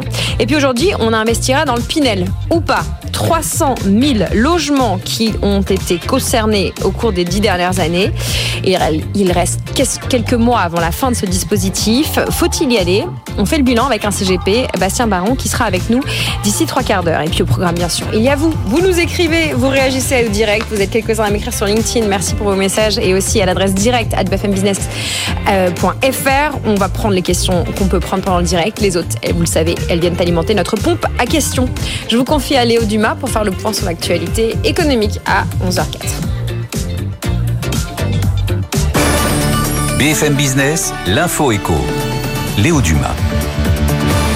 Bonjour à tous. Gabriel Attal veut rouvrir le chantier de l'assurance chômage. Déclaration du Premier ministre ce matin sur RTL. Le chef du gouvernement fera le point sur la question dans les prochaines semaines. Objectif, assure-t-il, un modèle social qui incite davantage à l'activité. L'émir du Qatar en visite d'État pour deux jours en France, Tamim Al-Thani sera reçu par Emmanuel Macron à l'Elysée cet après-midi. Des accords bilatéraux doivent être signés, mais les deux dirigeants vont aussi s'entretenir sur la libération des otages à Gaza où le Qatar joue un rôle majeur dans les négociations. La consommation de gaz au plus bas depuis 30 ans en France, elle baisse de 11,4% sur un an en 2023 et même de 20% sur deux ans. C'est le constat de GRT Gaz qui évoque un climat plus doux mais aussi des changements de comportement liés à la transition énergétique. Rallye, la maison mère de Casino, bientôt en liquidation judiciaire, alors que le plan de sauvegarde du distributeur a été validé hier par la justice. Rallye va, comme prévu, perdre le contrôle du groupe. Il sollicitera donc une procédure de liquidation à l'issue de cette restructuration. Dans l'actualité euh, des startups, tout va très vite avec Mistral AI. La licorne française lance un nouveau modèle de langage. Mistral large, aussi performant que ChatGPT. C'est le troisième pour la startup, créé il y a moins d'un an. il est cette fois assorti d'un outil conversationnel baptisé euh, Le Chat, disponible pour les particuliers et pour les entreprises. Et justement, deuxième annonce majeure, Mistral AI nous un partenariat mondial avec Microsoft qui distribue ce nouveau modèle de Mistral à ses clients sur Azure. Et puis Unseen Labs lève 85 millions d'euros. La start-up rennaise est spécialisée dans la surveillance maritime par satellite. Elle boucle ici une levée de fonds record pour le New Space français et vise désormais 100 millions d'euros de chiffre d'affaires. Merci beaucoup Léo. Nous allons rejoindre Antoine du côté de Renext.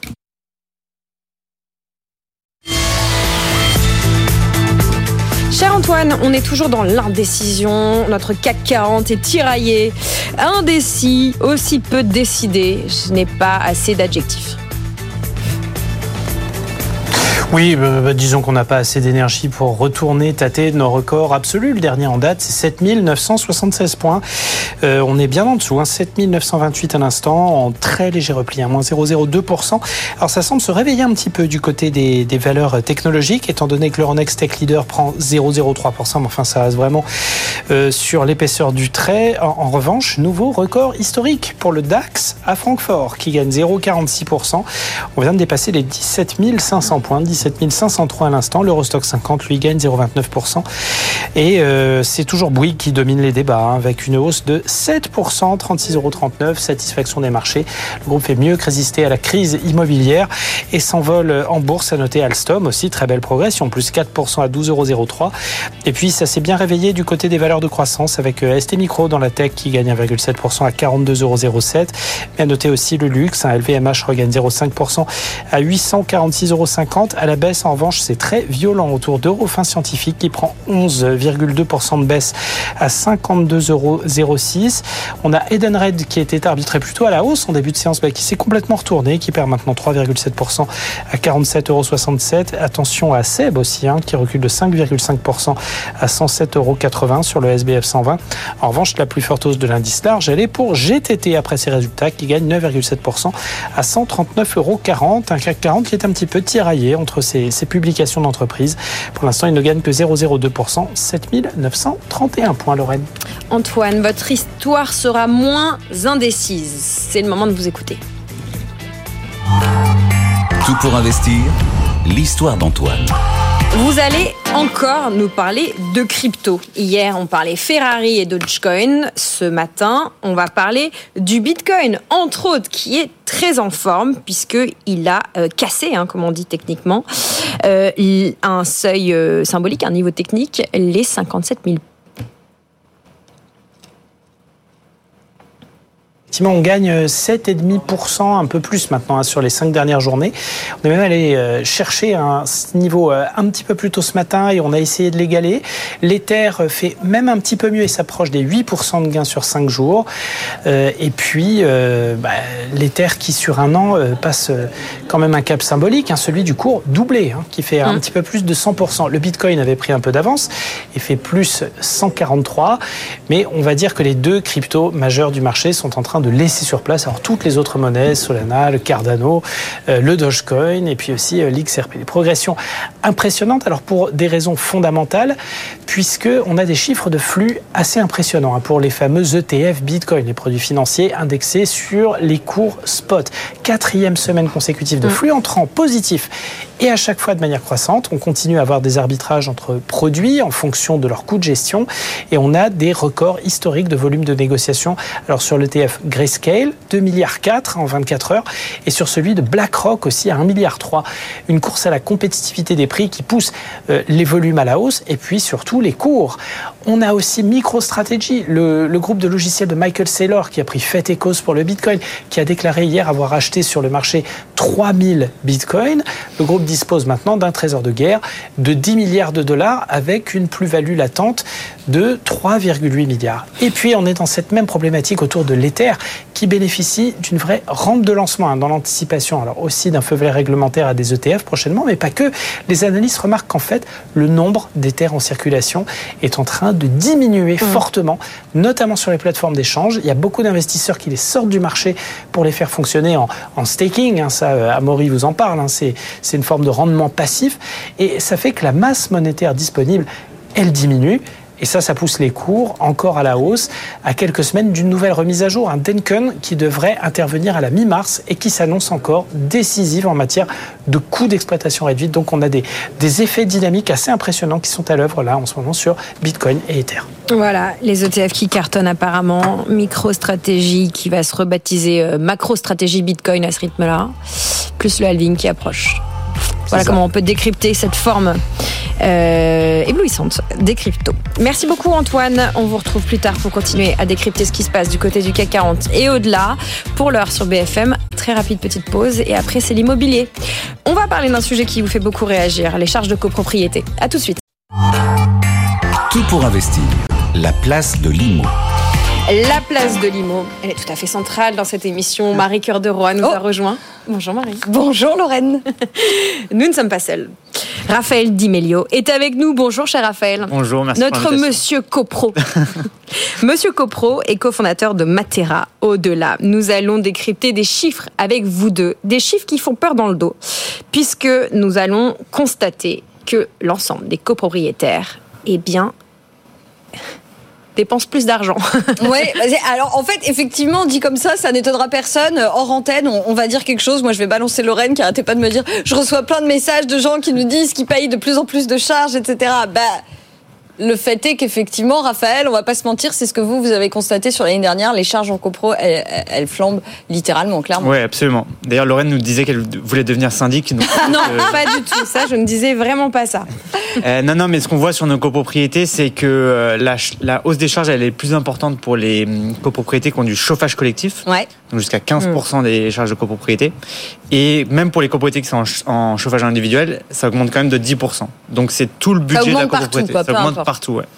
C'est combien? Donc 10% pour euh, chauffage individuel et euh, chauffage collectif, c'est pas loin de 15 Ouais, c'est ça. Ouais. c'est énorme quand même. Et donc sur le budget des ménages, c'est considérable. Ouais. Euh, Aujourd'hui, ça va être de l'ordre de 2000 euros pour, une pour un copropriétaire qui a un chauffage collectif. Ouais. 2000 euros par an, hein, on Ouais, exactement. Monde, 2000 euros par an. non, non, mais parce qu'il faut le dire, parce qu'après, il y a les rappels de charges trimestrielles, il y a tout ça, donc il va falloir nous dire exactement ce à quoi ça correspond. Après, bon, là, on est sur des considérations d'ordre national, j'imagine.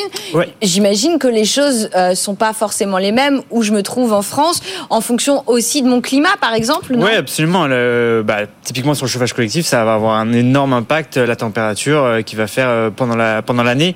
Euh, mais de toute façon, avec la hausse des prix de l'énergie, la hausse des primes d'as- d'assurance et euh, le, la hausse des matières premières sur les travaux de maintenance, Mm. les charges de copropriété vont augmenter, même si la température va augmenter. Bah, exemple concret, on a un auditeur euh, du côté de Metz qu'on Ah. salue, Romain, qui Salut, très Romain. concrètement partage avec nous sa situation.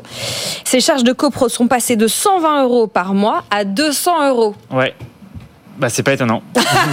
Merci Raphaël pour ce Mais commentaire. j'ai des conseils pour Romain à lui pro- procurer, ouais. Alors, bah, on- attends, on continue le constat et puis on va donner Ouais, des et puis on va conseils donner des concrets super conseils et à Romain, mais d'abord, effectivement, on va continuer à faire un peu ce petit tour de France. Du coup, est-ce que vous pourriez nous dire où est-ce que les charges de copro euh, sont les plus élevées et où elles Ouais. montent le plus vite? Ouais, bien sûr. Alors, il y, a un phé- il y, a, il y a deux phénomènes. C'est, on va regarder en fonction, bien entendu, de la température et du coup de l'impact sur le chauffage collectif. Mais il y a aussi des phénomènes qui sont que les charges de copropriété, par exemple, euh, à Paris ou à Nice, elles sont particulièrement élevées parce que notamment les honoraires de syndic sont particulièrement élevés. Et donc, il y a, il y a- c'est, multifactoriel. Il faut regarder en fonction des différents postes de charges qu'on va avoir dans la copropriété.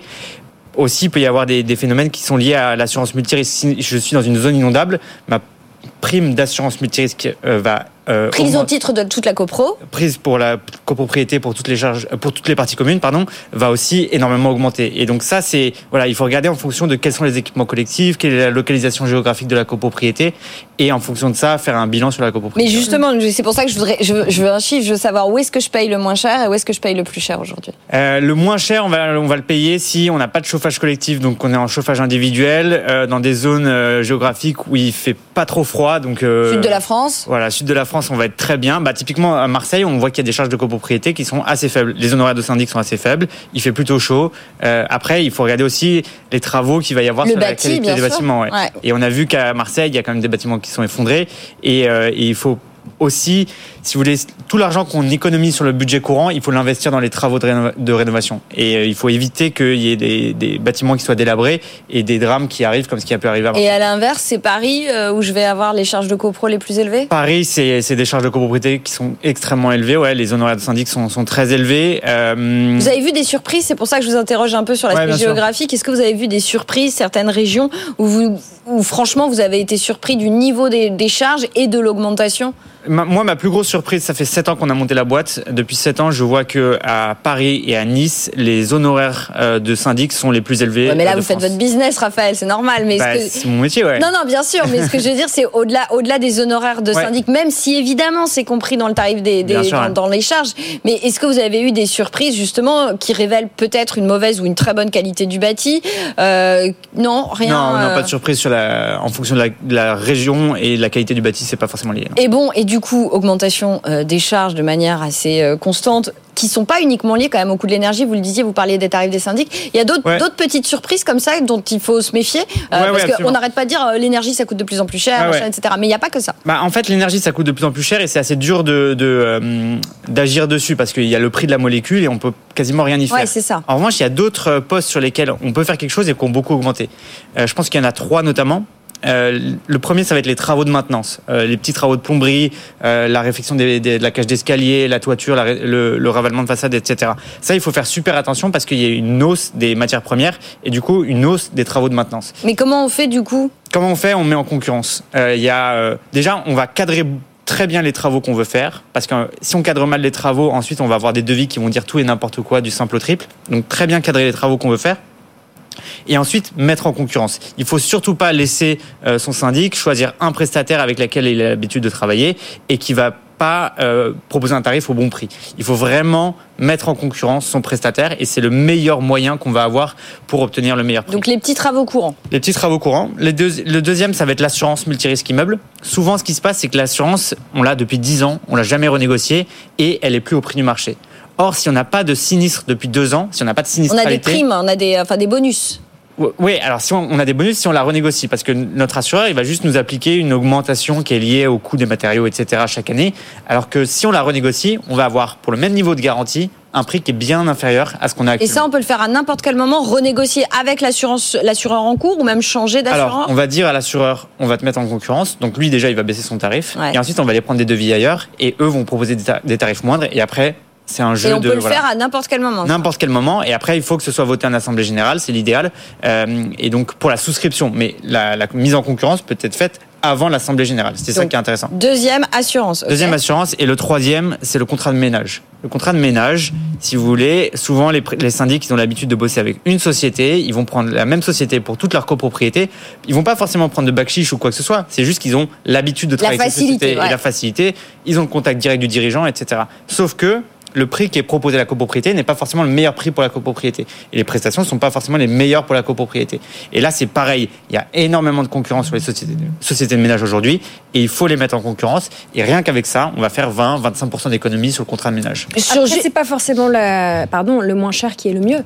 Parce que, euh, enfin, je veux dire, si on est tous dans une quête d'aller baisser les prix, euh, souvent aussi une baisse de prix, ça fait aussi une baisse parfois de qualité de service. Alors, pas nécessairement. Typiquement sur l'assurance multirisque immeuble, nous, on arrive à faire entre 20 et 30% d'économies sur le contrat d'assurance multirisque immeuble, juste en le mettant en concurrence, c'est-à-dire en gardant les mêmes garanties et parfois en ayant les mêmes C'est ce garanties. dit sur l'assurance des crédits, hein, d'ailleurs. hein. Et l'assurance emprunteur, c'est la même À chaque chose. fois, vous nous dites 20 à 30 sur, euh, sur l'assurance, 20 à 30 sur le Ouais. ménage. Au global, Ouais. si je fais tout ce que vous me dites là, Ouais.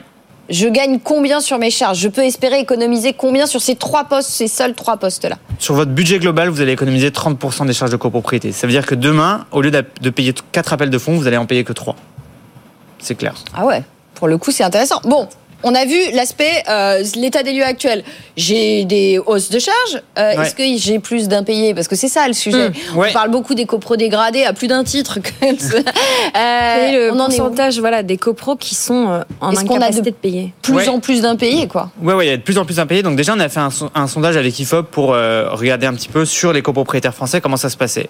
60% des copropriétaires disent qu'ils ont dû euh, euh, renoncer à certaines dépenses euh, parce que les charges de copropriété ont augmenté. Et nous, sur notre parc de copropriété, on a vu aussi les charges de les, les impayés euh, de, de, de copropriété augmenter parmi nos copropriétés clientes. Et ça, c'est euh, c'est assez inquiétant parce que s'il y a des impayés, ça veut dire qu'on peut plus faire de travaux, ça peut mettre la, la copropriété Elles ont en augmenté péril, de etc. combien? Vous, vous avez vu quoi chez vous? Comme ça, au moins, on sait que vos chiffres sont fiables. Ouais, ouais, nous, euh, 30% de plus d'impayés. En euh, 2023 par en rapport à 2023 par rapport à 2022. 2022, exactement. ouais. Et donc, qu'est-ce qu'il faut faire par rapport à ça? Il faut être extrêmement réactif. Les impayés, c'est pas dérangeant tant que ça ne devient pas quelque chose de structurel dans la copropriété et que les montants dépassent pas 2000, 5000, 10 000 euros par copropriétaire. Si c'est un ou deux appels de fonds en retard, c'est pas très grave. Mais le problème, c'est qu'il faut être extrêmement réactif. Et donc, il faut avoir l'information rapidement directement mettre en place des lettres de relance, des mises en demeure, contacter le copropriétaire euh, pour, euh, pour trouver un, un, un arrangement. Parfois, c'est juste des oublis, etc. Et donc ça, c'est très important d'être extrêmement réactif. Et après, il faut être conciliant. C'est pas le but n'est pas directement de mettre euh, 500 euros de frais d'avocat en plus, euh, etc. Le but est de trouver un échéancier de paiement avec les copropriétaires pour qu'ils puissent euh, étaler la dette, Et, etc. et comment je fais, moi, si je suis un copropriétaire et que je ne peux pas payer là? Comment je fais? C'est quoi la bonne stratégie à adopter pour pas que je me laisse prendre de cours Parce que, comme vous le dites, Mm. premier, deuxième, et puis là, après, voilà, je me retrouve complètement étranglée, quoi. Si vous voulez, on a, on a des copropriétaires en France et en Allemagne. En Allemagne, il y a quasiment zéro impayé. Pourquoi? Parce que les charges de copropriété, c'est beaucoup plus accepté que c'est normal de les payer. Mais parce qu'elles un- sont peut-être mieux gérées. Oh, elles sont pas forcément mieux gérées les copropriétés, hein. mais c'est juste que les, les copropriétaires allemands ont plus le, le- le sentiment et l'obligation de payer leurs charges de copropriété. En France, on a le sentiment que on sait pas trop pourquoi on paye, c'est opaque, euh, je sais pas trop quelle prestation j'ai pour ce prix-là, etc. Et donc les gens ont, commencé- ont tendance à à hum, décaler ça par rapport à d'autres paiements. euh, que Pour ce eux, c'est pas prioritaire. Pour eux, c'est pas prioritaire. Et ce qu'il faut vraiment, ce qui est vraiment important de faire comprendre aux copropriétaires, c'est que c'est indispensable pour la qualité Non, mais de leur bâtiment. j'entends bien, Raphaël, mais là, si je peux pas payer, je fais quoi? Alors, si vraiment on est en situation d'impayé et quasiment de, de surendettement, j'ai envie de dire, il faut trouver des situations, des solutions avec son syndic pour mettre en place des échéanciers de paiement. C'est-à-dire qu'on peut pas dire, oh, je vais payer zéro. Ça, c'est impossible. Donc je peux appeler mon syndic direct quand je vois le coût arriver ou je ne pourrais pas payer en disant Ouais. voilà là ça va pas être possible. Exactement. Et donc on va réorganiser la chose pour que ça soit plus fait par exemple de manière trimestrielle mais de manière mensuelle avec des Exactement. petites sommes. ou- Et puis même, je peux dire, euh, bah voilà, j'ai une dette de 1000 euros, je vais payer 100 euros par mois ou euh, quelque chose comme ça. Voilà, je peux, je vais, j'ai un appel de fonds de 500 euros, mais je peux pas le payer aujourd'hui en, en entier. Je vais payer 50 euros par mois, etc. Et ce qu'il faut surtout éviter, c'est une situation où la dette s'accumule et euh, des copropriétaires arrive à une situation où la dette est trop importante. Il se passe quoi dans ces cas-là? Bah, Souvent, on va prononcer des saisies immobilières, etc. Mais ça devient très compliqué parce que le syndicat des copropriétaires va, va venir en concurrence avec euh, bah, EDF, avec euh, l'État pour les impôts, etc. Et donc, c'est même pas sûr qu'on récupère in fine euh, les impayés du copropriétaire parce que l'appartement peut être saisi, mis en vente, etc. Mais c'est pas sûr que la copropriétaire. Mais ça veut dire quoi? Parce que alors moi, je, alors, ceux qui nous écoutent et qui nous regardent régulièrement savent pertinemment que je ne suis toujours pas propriétaire. donc, c'est un milieu qui met encore obscur. Concrètement, ça veut dire que c'est le syndic qui va euh, porter plainte ou euh, ça, se passe comment Alors l'action judiciaire elle est menée par le syndicat des copropriétaires, par la copropriété. S'il va y avoir un vote en assemblée générale en disant on va poursuivre Marie Cœur de Roi en justice parce qu'elle n'a pas payé ses charges de copropriété. Et, donc là, et, donc là ça peut aller jusqu'à euh, la saisie de l'appartement et la vente de l'appartement pour payer des pour Payer, ouais, ouais. Mais souvent quand ça arrive, c'est qu'il y a aussi d'autres dettes par ailleurs. enfin voilà, on parle quand même de situations extrêmes. Néanmoins, dans une gestion saine et qui fonctionne pas trop mal, questionner euh, l'usage la transparence et l'efficacité de ces charges de copro, ça me semble juste de l'hygiène financière de base. C'est une, très bonne chose et pour euh, euh, contenir l'augmentation des charges de copropriété, il faut s'intéresser à la copropriété. Il faut s'investir dans la gestion de son, son, immeuble. Il faut euh, aller regarder les comptes. Il faut mettre en concurrence ses prestataires. C'est le meilleur moyen pour euh, Pardon Raphaël, mais j'entends bien, effectivement, il faut entretenir les biens, etc. Mais vous imaginez que là, euh, vous nous avez parlé euh, des dépenses. On n'a pas parlé de, DPE là. Voilà, c'est ça. Vous nous avez parlé des travaux courants, vous nous avez parlé de l'assurance, vous nous avez parlé du syndic. Mais effectivement, qu'est-ce que je fais si en plus c'est une passoire? On comprend pas pourquoi les, les, les copropriétés votent pas les travaux, mais si, en fait, on les comprend. Si bah déjà les charges à la base sont de plus en plus élevées, quel intérêt je vais avoir, surtout quand je suis un peu pris à la gorge pour pas tomber justement hmm. dans un process de surendettement? Comment je fais en fait? Bah, Déjà, si je veux, si je veux euh, vendre mon appartement et qu'il a un mauvais DPE et qu'en plus la copropriété est mal entretenue, je vais le vendre beaucoup moins cher. C'est pour ça qu'il faut s'intéresser à son appartement et à sa copropriété. Il faut euh, euh, enclencher des travaux de rénovation énergétique, il faut s'investir dans la copropriété pour diminuer le budget de la copropriété.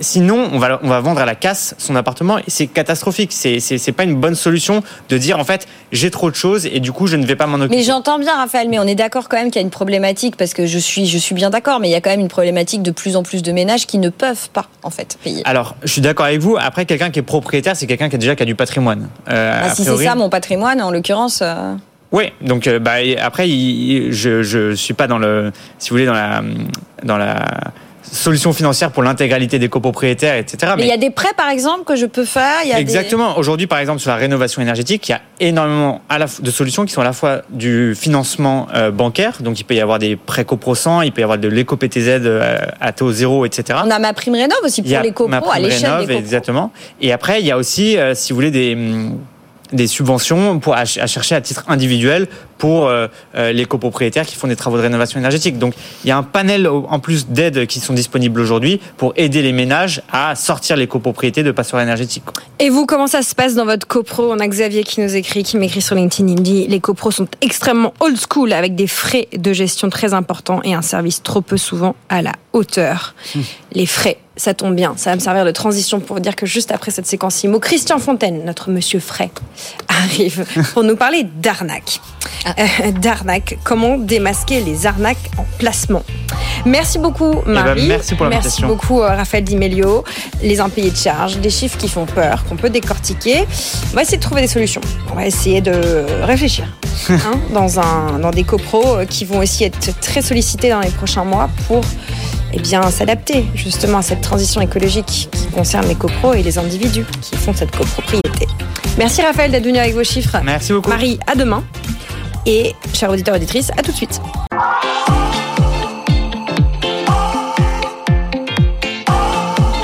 BFM Business, tout pour investir. Lorraine Goumeau. Tout pour investir avec Christian Fontaine, car c'est mardi et Christian est avec nous pour cette séquence questions-réponses. Rebonjour, cher Christian. Un bonjour à tous. Directeur délégué de la rédaction du Revenu. Aujourd'hui, nous avons un sujet qui vous fait réagir. Nous allons parler de placement et de comment éviter les arnaques. Car oui, elles courent, ces arnaques. Il y en a des fréquentes, il y en a des moins fréquentes. Il y a peut-être celles que vous identifiez et que vous allez partager avec nous. Qu'est-ce que euh, ça dit, les arnaques, euh, dans le monde du placement en 2024 de euh, notre culture financière ou de notre perspicacité, cher Christian? Ben, ça dit que ça n'arrive pas qu'aux autres. C'était exactement en ces termes-là que la procureure de, la, la- de procureur de Paris avait ouvert une conférence de presse il y a quelques années sur cette thématique des placements arnaques. Et vrai, on pense, on s'imagine que parce qu'on a fait des études, parce qu'on a un bon job, parce qu'on a un certain niveau de vie, on ne se fera pas avoir. Eh bien, écoutez, détrompez-vous. Non. Il suffit quelques chiffres pour se rendre compte de l'importance du phénomène. On estime environ à 500 millions euh, d'euros euh, par an les préjudices donc financiers liés donc alors à toutes les arnaques sur cette euh, sur cette thématique. Quelques 1000 plaintes par an auprès de la Direction générale de la consommation et de la répression euh, des fraudes. Alors la question est de savoir un tout petit peu euh, pourquoi ça fonctionne si bien. Pourquoi ça fonctionne si bien? Parce que c'est vrai que les placements euh, classiques, pendant de nombreuses années, ont très peu rapporté, voire autour de zéro. Et c'est vrai qu'aujourd'hui, ils rapportent encore peu en termes réels. Et beaucoup de nos concitoyens sont persuadés que notamment les placements euh, réels, les placements physiques, rapportent plus que les placements financiers, ce, qui est, ce qui est faux. Alors, quelles sont les arnaques les plus fréquentes en 2024 Bien sûr, il y a des arnaques, euh, les- des fausses offres de, de rachat de crédit, des fausses offres de, de crowdfunding immobilier. Il y a des arnaques, bien sûr, euh, sur le Bitcoin et tous les actifs euh, numériques. Il y a des arnaques, euh, mais on y reviendra tout à l'heure, sur les terres rares et tous les articles physiques. Il y a une arnaque sur laquelle je veux insister aujourd'hui, c'est toutes les arnaques au livret bancaire. Pourquoi insister dessus? Mais parce que ce sont les arnaques les plus courantes aujourd'hui et parce qu'elles elles, elles marchent bien entre guillemets. Et pourquoi est-ce qu'elles marchent bien? Parce que en France, on a la culture du livret A. Et le livret A, qui dit livret A dit garantie d'État, dit aujourd'hui 3%, c'est le placement, le, le placement sans risque l'un des placements sans risque les plus rentables euh, aujourd'hui. Et ça inspire, ce mot livret inspire la confiance. Et donc forcément, eh ben les, euh, je dirais les épargnants peu peu avisés euh, qui ne euh, qui ne prennent pas le temps de se, se plonger dans, dans les placements, eh ben ont tendance à, je dirais, à se laisser happer donc alors par ce type d'offres particulièrement dangereuses. Le mot livret nous aveugle. Le, le mot livret aveugle, c'est un peu un mot magique qui incite à verser des sommes au-delà du raisonnable sur des offres peu, je dirais, euh, Et la dernière famille de, de placements arnaques sur lesquels je voudrais insister, c'est les placements euh, physiques.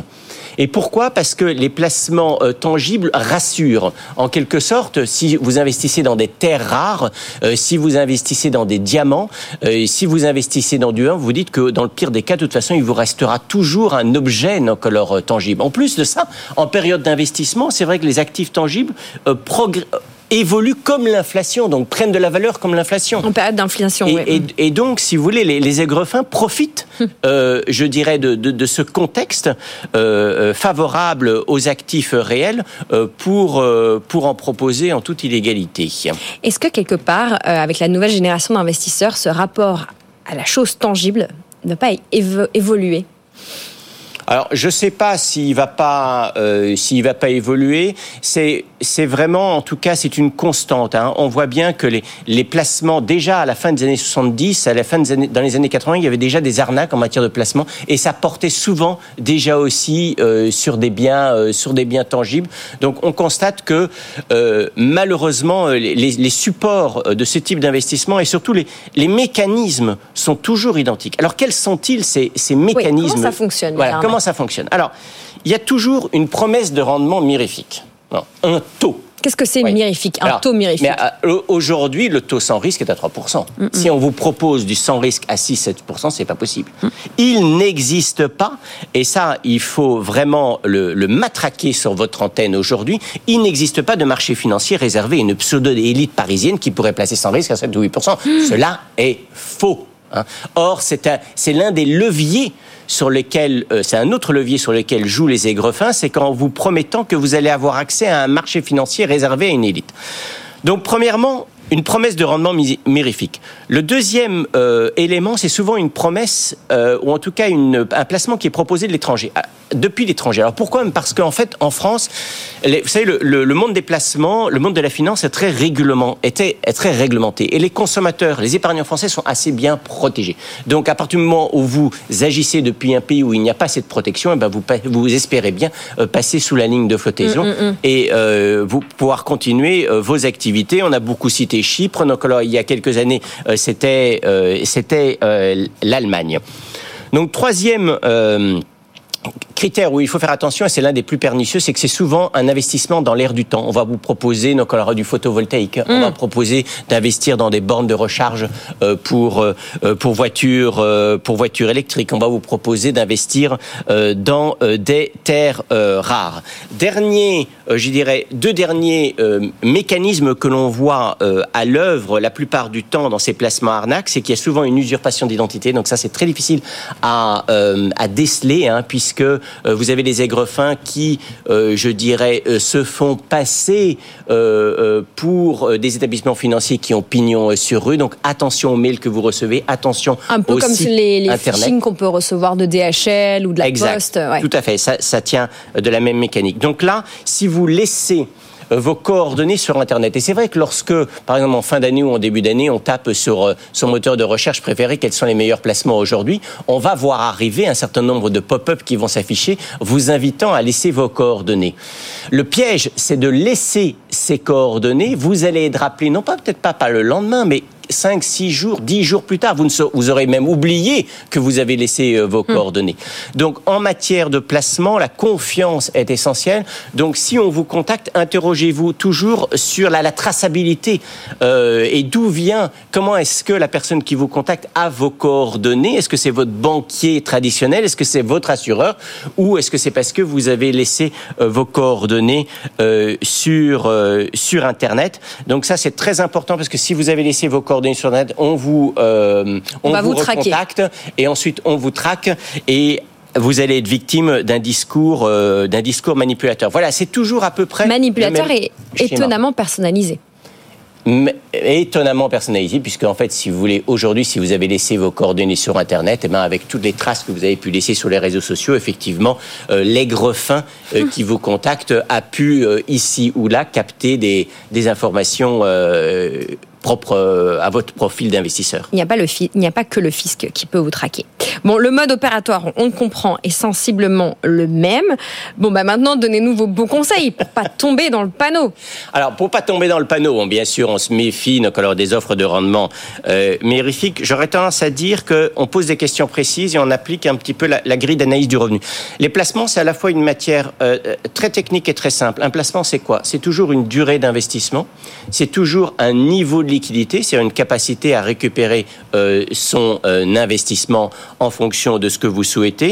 C'est toujours un certain niveau de fiscalité, c'est toujours euh, des caractéristiques juridiques, une performance et un niveau de sécurité. Donc interrogez toujours votre interlocuteur sur est-ce que vous aurez la possibilité de récupérer votre argent à tout moment, quelle sera la, la- la fiscalité? Ça va l'obliger à se dévoiler un tout petit peu et à, peu ou prou à vous révéler quelles sont les, les, caractéristiques juridiques du produit qui vous est proposé. Et c'est là où vous allez vous rendre compte euh, que le placement est mal ficelé et que votre interlocuteur n'est pas euh, capable de euh, vous de répondre de façon très précise et voire technique à vos questions.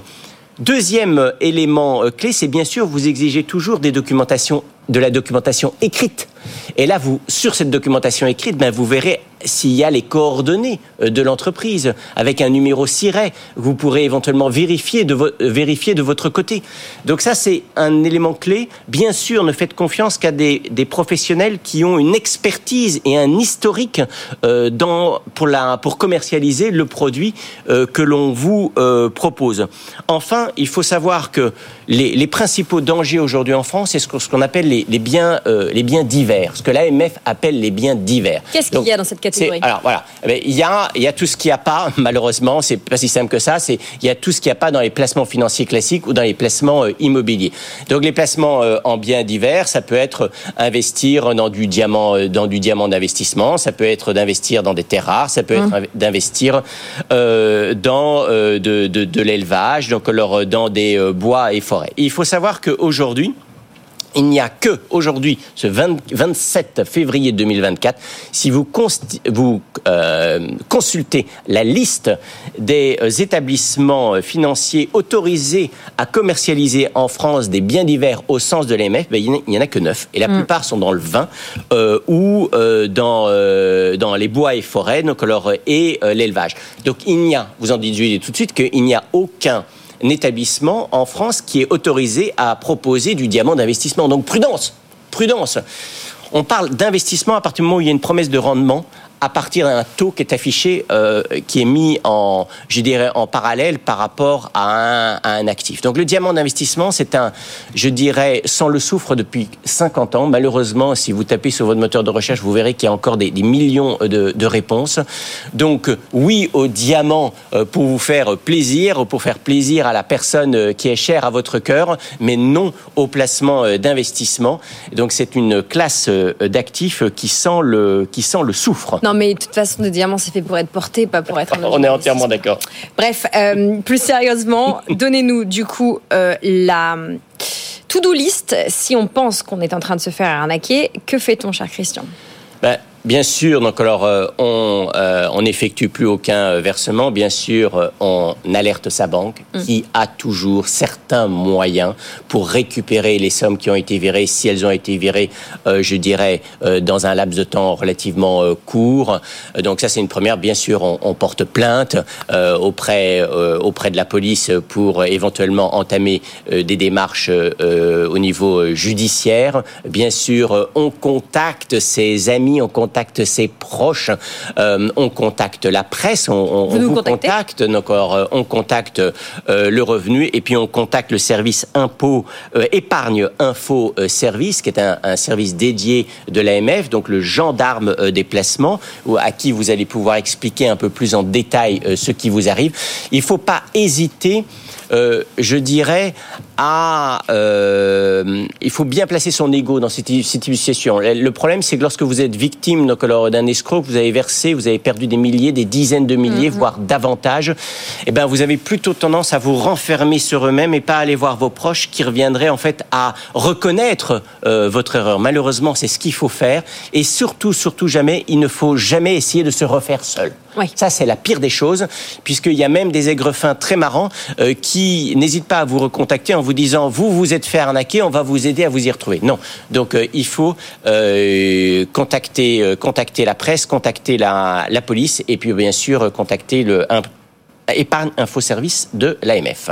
Voilà, vous pouvez aussi nous écrire à l'adresse direct at bfmbusiness.fr et évidemment, euh, et historiquement, je dirais, l'équipe du revenu, euh, parce que après, on peut évidemment travailler sur ces arnaques et participer à, eh bien, identifier ces escroqueurs et ces, euh, les procédés indélicats, on va dire. Merci beaucoup, Christian Fontaine, directeur délégué de la rédaction du revenu, pour ce zoom sur les placements, comment éviter les arnaques. Un peu d'hygiène financière ne saurait nous nuire, n'est-ce pas En parlant d'arnaques, figurez-vous que nous allons parler Pinel pour finir l'émission.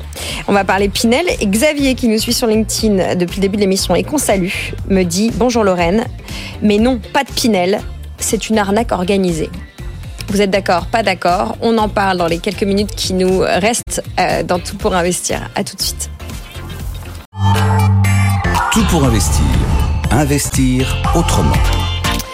Investir autrement en Pinel ou pas C'est l'objet des prochaines minutes de cette antenne avec vous, Bastien Baron. Bonjour Bastien. Bonjour Lorraine. Vous êtes notre CGP du jour, euh, juste à gestion privée. Nous allons parler de la fin du Pinel qui tire sa révérence. Il reste quelques mois pour faire des choses. Est-ce une bonne idée? Pas vraiment. Euh, pas vraiment. Déjà, ça n'était pas forcément déjà euh, il y, a, il y a déjà quelques années. Et on voit que depuis deux ans, les, les avantages, on va dire, euh, fiscaux en termes de Pinel sont moins intéressants. On voit que les, les prix sont toujours assez élevés pour euh, faire une acquisition en Pinel. Donc, euh, on n'est pas vraiment favorable sur le sujet. Bon, on va rappeler rapidement le principe pour les plus jeunes qui nous écoutent. Le Pinel, qu'est-ce que c'était? Le Pinel, en fait, déjà, c'était la suite du, du, du Flow et du Cellier par le passé. Donc, c'était un investissement. On achetait euh, un bien neuf ou réhabilité, mais principalement du neuf. Mm. Euh, donc euh, construction dans lequel le locataire ça devait être, devenir sa résidence principale et euh, donc tout ça en fait le gouvernement avait ré- réalisé à créer des zones pour euh, où il y avait euh, des zones qui étaient tendues, où il y avait vraiment un besoin de logement. Et en fonction de ces zones, on pouvait déjà euh, avoir un plafond de loyer plus ou moins important et il y avait des conditions de ressources aussi plus ou moins strictes pour le, locataire. Bastien, un peu de perspective politique. L'objet de ce Pinel, c'était quoi? Bah déjà, c'est qu'il y avait un vrai besoin euh, de relancer, de, créer un choc d'offres sur le, marché. Si on se remet il y a, il y a 10 ans maintenant, le, ce que le Pinel a 10 ans, euh, le Duflo était assez strict, c'était uniquement sur 9 ans, on ne pouvait pas louer à ses ascendants, descendants, euh, etc. Donc il y a eu en fait, ça a très très bien fonctionné au départ parce que ça a créé en fait beaucoup plus de souplesse. Mm, mm. Mais le Duflo comme le Cellier, ce sont des dispositifs qui n'ont duré que 4 ans, alors que vous venez le rappeler, le Pinel c'était 10 ans. Alors quand vous parlez de choc d'offres, on a envie de se dire que ça serait bien qu'il y ait un nouveau Pinel, un Pinel euh, repimpé, un Pinel, euh, euh, comment dire, amélioré. Mais là, c'est la fin du Pinel. Alors, qu'est-ce que ça veut dire pour ceux qui envisagent de regarder de près ou de loin ce qu'on peut faire avec un Pinel dans les mois qui restent? Alors déjà, je pense que le choc d'offres, il a été effectivement très important. Sur les 3-4 premières années, c'est à peu près 50% des logements neufs qui étaient du coup euh, construits en fait via le dispositif Pinel. Donc c'était quand même pas neutre. Et, euh, et derrière, il y a aussi eu un, un sujet lié à l'immobilier, c'est-à-dire que les crédits, le taux des crédits en fait a, a baissé progressivement, Mhm. ce qui a maintenu en fait à flot euh, ce, ce dispositif. On voit que depuis deux ans, c'est quand même beaucoup moins le cas et qu'on est passé à des taux de, on va dire 1% sur 15 ans à à peu près euh, 3-4% aujourd'hui. Donc, euh, donc déjà, il y, a, il y a eu ça. Et on voit qu'il y a, on a, les- on a eu les prémices lors de la dernière loi de finances sur euh, une refonte un petit peu de, de la fiscalité immobilière en France. Et on l'a vu notamment plutôt sur la partie location meublée. Mm, mm. Mais on sait qu'il va y avoir des choses en fait de manière très importante qui vont avoir lieu sur la prochaine loi de finances. Et donc effectivement, on va avoir énormément de choses qui vont être euh, à réaliser. Pourquoi aussi? Parce qu'on a des logements, les logements énergivores qui vont sortir du parc. Il va près manquer quelques appartements. Exactement, il va forcément manquer des logements. C'est à peu près 30 000 logements qui vont sortir progressivement tous les ans euh, du, du parc immobilier. Mm. Et il y a en plus, juste d'un point de vue euh, démographique, donc euh, voilà, que ce soit la croissance démographique et aussi les flux migratoires, il y a besoin de 100 000 logements par an également en plus. Donc il va forcément falloir qu'il y ait quelque chose. Il y a quasiment toujours eu quelque chose depuis euh, plusieurs dizaines d'années, on va dire, sur le, le plan fiscal et immobilier. Donc euh, on sait bien qu'il va, euh, on va avoir de- des nouveautés et on va avoir le projet de loi de finances va sûrement sortir comme d'habitude en septembre-octobre et on y verra déjà plus clair à ce moment-là. Bon, on en reparlera quand ce sera euh, le temps d'en reparler. Pour l'instant, euh, ce qui nous occupe et pour les minutes qui nous restent, la question c'est est-ce que c'est intéressant de regarder le Pinel pour les quelques mois qu'il lui reste à vivre, puisque le Pinel c'est fini à la fin de l'année. Dites-nous euh, votre avis, Bastien Baron, parce que finalement vous avez pu en recommander vous dans le cadre de votre activité. Alors déjà, on en a recommandé très peu historiquement. Euh, pourquoi? C'était vraiment des choses très particulières. Je pense qu'il y avait, on a, vu, euh, il y, a, des confrères, je sais, qui, sont spécialisés sur ces sujets-là. Nous, on a beaucoup de mal à comprendre pourquoi un investisseur va, venir voir son conseil pour lui dire, voilà, je veux faire un investissement Pinel, euh, en oubliant en fait que c'est d'abord un investissement immobilier. Mm. L'investissement immobilier, alors on parle énormément de l'emplacement. Nous, on pense avec le Pinel, il y a quand même quelque chose à rajouter qui est le prix. Il peut y avoir des super emplacements, mais qui sont beaucoup trop chers. Et, euh, et enfin, troisième chose, euh, c'est euh, le coût du financement, c'est-à-dire comment on finance ce bien. Aujourd'hui, le Pinel, comme on l'a dit, il y a un, un loyer qui est plafonné. Euh, quand on a des rendements qui sont de l'ordre de 3% et qu'on doit emprunter à 3 ou 4% sur un bien qui est peut-être un petit peu surévalué, etc., finalement, euh, le gain, il est assez faible Mm. euh, pour toutes les contraintes qui y sont liées. Donc déjà, il y a deux ans qu'on était encore sur les anciens avantages fiscaux, c'était pas forcément, ou c'était déjà très rarement intéressant. Et on sait que aujourd'hui, ça l'est encore moins. Donc, Vous nous dites location first. L'endroit, l'emplacement est très important et finalement, au-delà de l'emplacement, enfin, je veux dire, finalement, le Pinel, c'est il n'y a jamais eu vraiment des Pinel avec un emplacement si intéressant que ça. Il y en a eu, mais euh, Pas là pour les quelques mois qui restent. pas pour les quelques mois qui restent. En fait, l'idée évidemment de. En fait, il y avait aussi un plafond. Il y a un plafond au mètre carré qui était à peu près, qui était à 5500 euros du mètre carré. Donc Mm. forcément, si vous êtes dans des villes, euh, si on est sur du neuf, dans des villes, dans des grandes métropoles régionales, vous allez à Nice, vous allez à Nantes maintenant, etc. Vous êtes sur des prix en fait, au mètre carré qui sont euh, supérieurs à ces prix-là. Donc forcément, l'avantage fiscal était plus faible également. Donc c'était, euh, il y avait des limites qui étaient peut-être un peu trop euh, contraintes. L'avantage fiscal qui est devenu trop faible pour compenser les contraintes, on vous entend. Il y a beaucoup quand même de vendeurs de Pinel là sur les derniers mois de l'année qui sont au taquet. Comment on ne tombe pas dans le panneau? Puisqu'on est dans une logique d'arnaque là. En fait, souvent, ce qu'il faut faire attention quand on est, sur de l'immobilier, c'est de ne pas acheter un tableau Excel. C'est-à-dire, euh, c'est très facile de vendre un, un, truc super, vous allez avoir une évolution du prix du loyer, une évolution de la valeur du bien. En réalité, quand vous achetez un bien neuf, vous allez, en règle générale, si c'est pas trop abusé, le surpayer peut-être 15 ou 20%.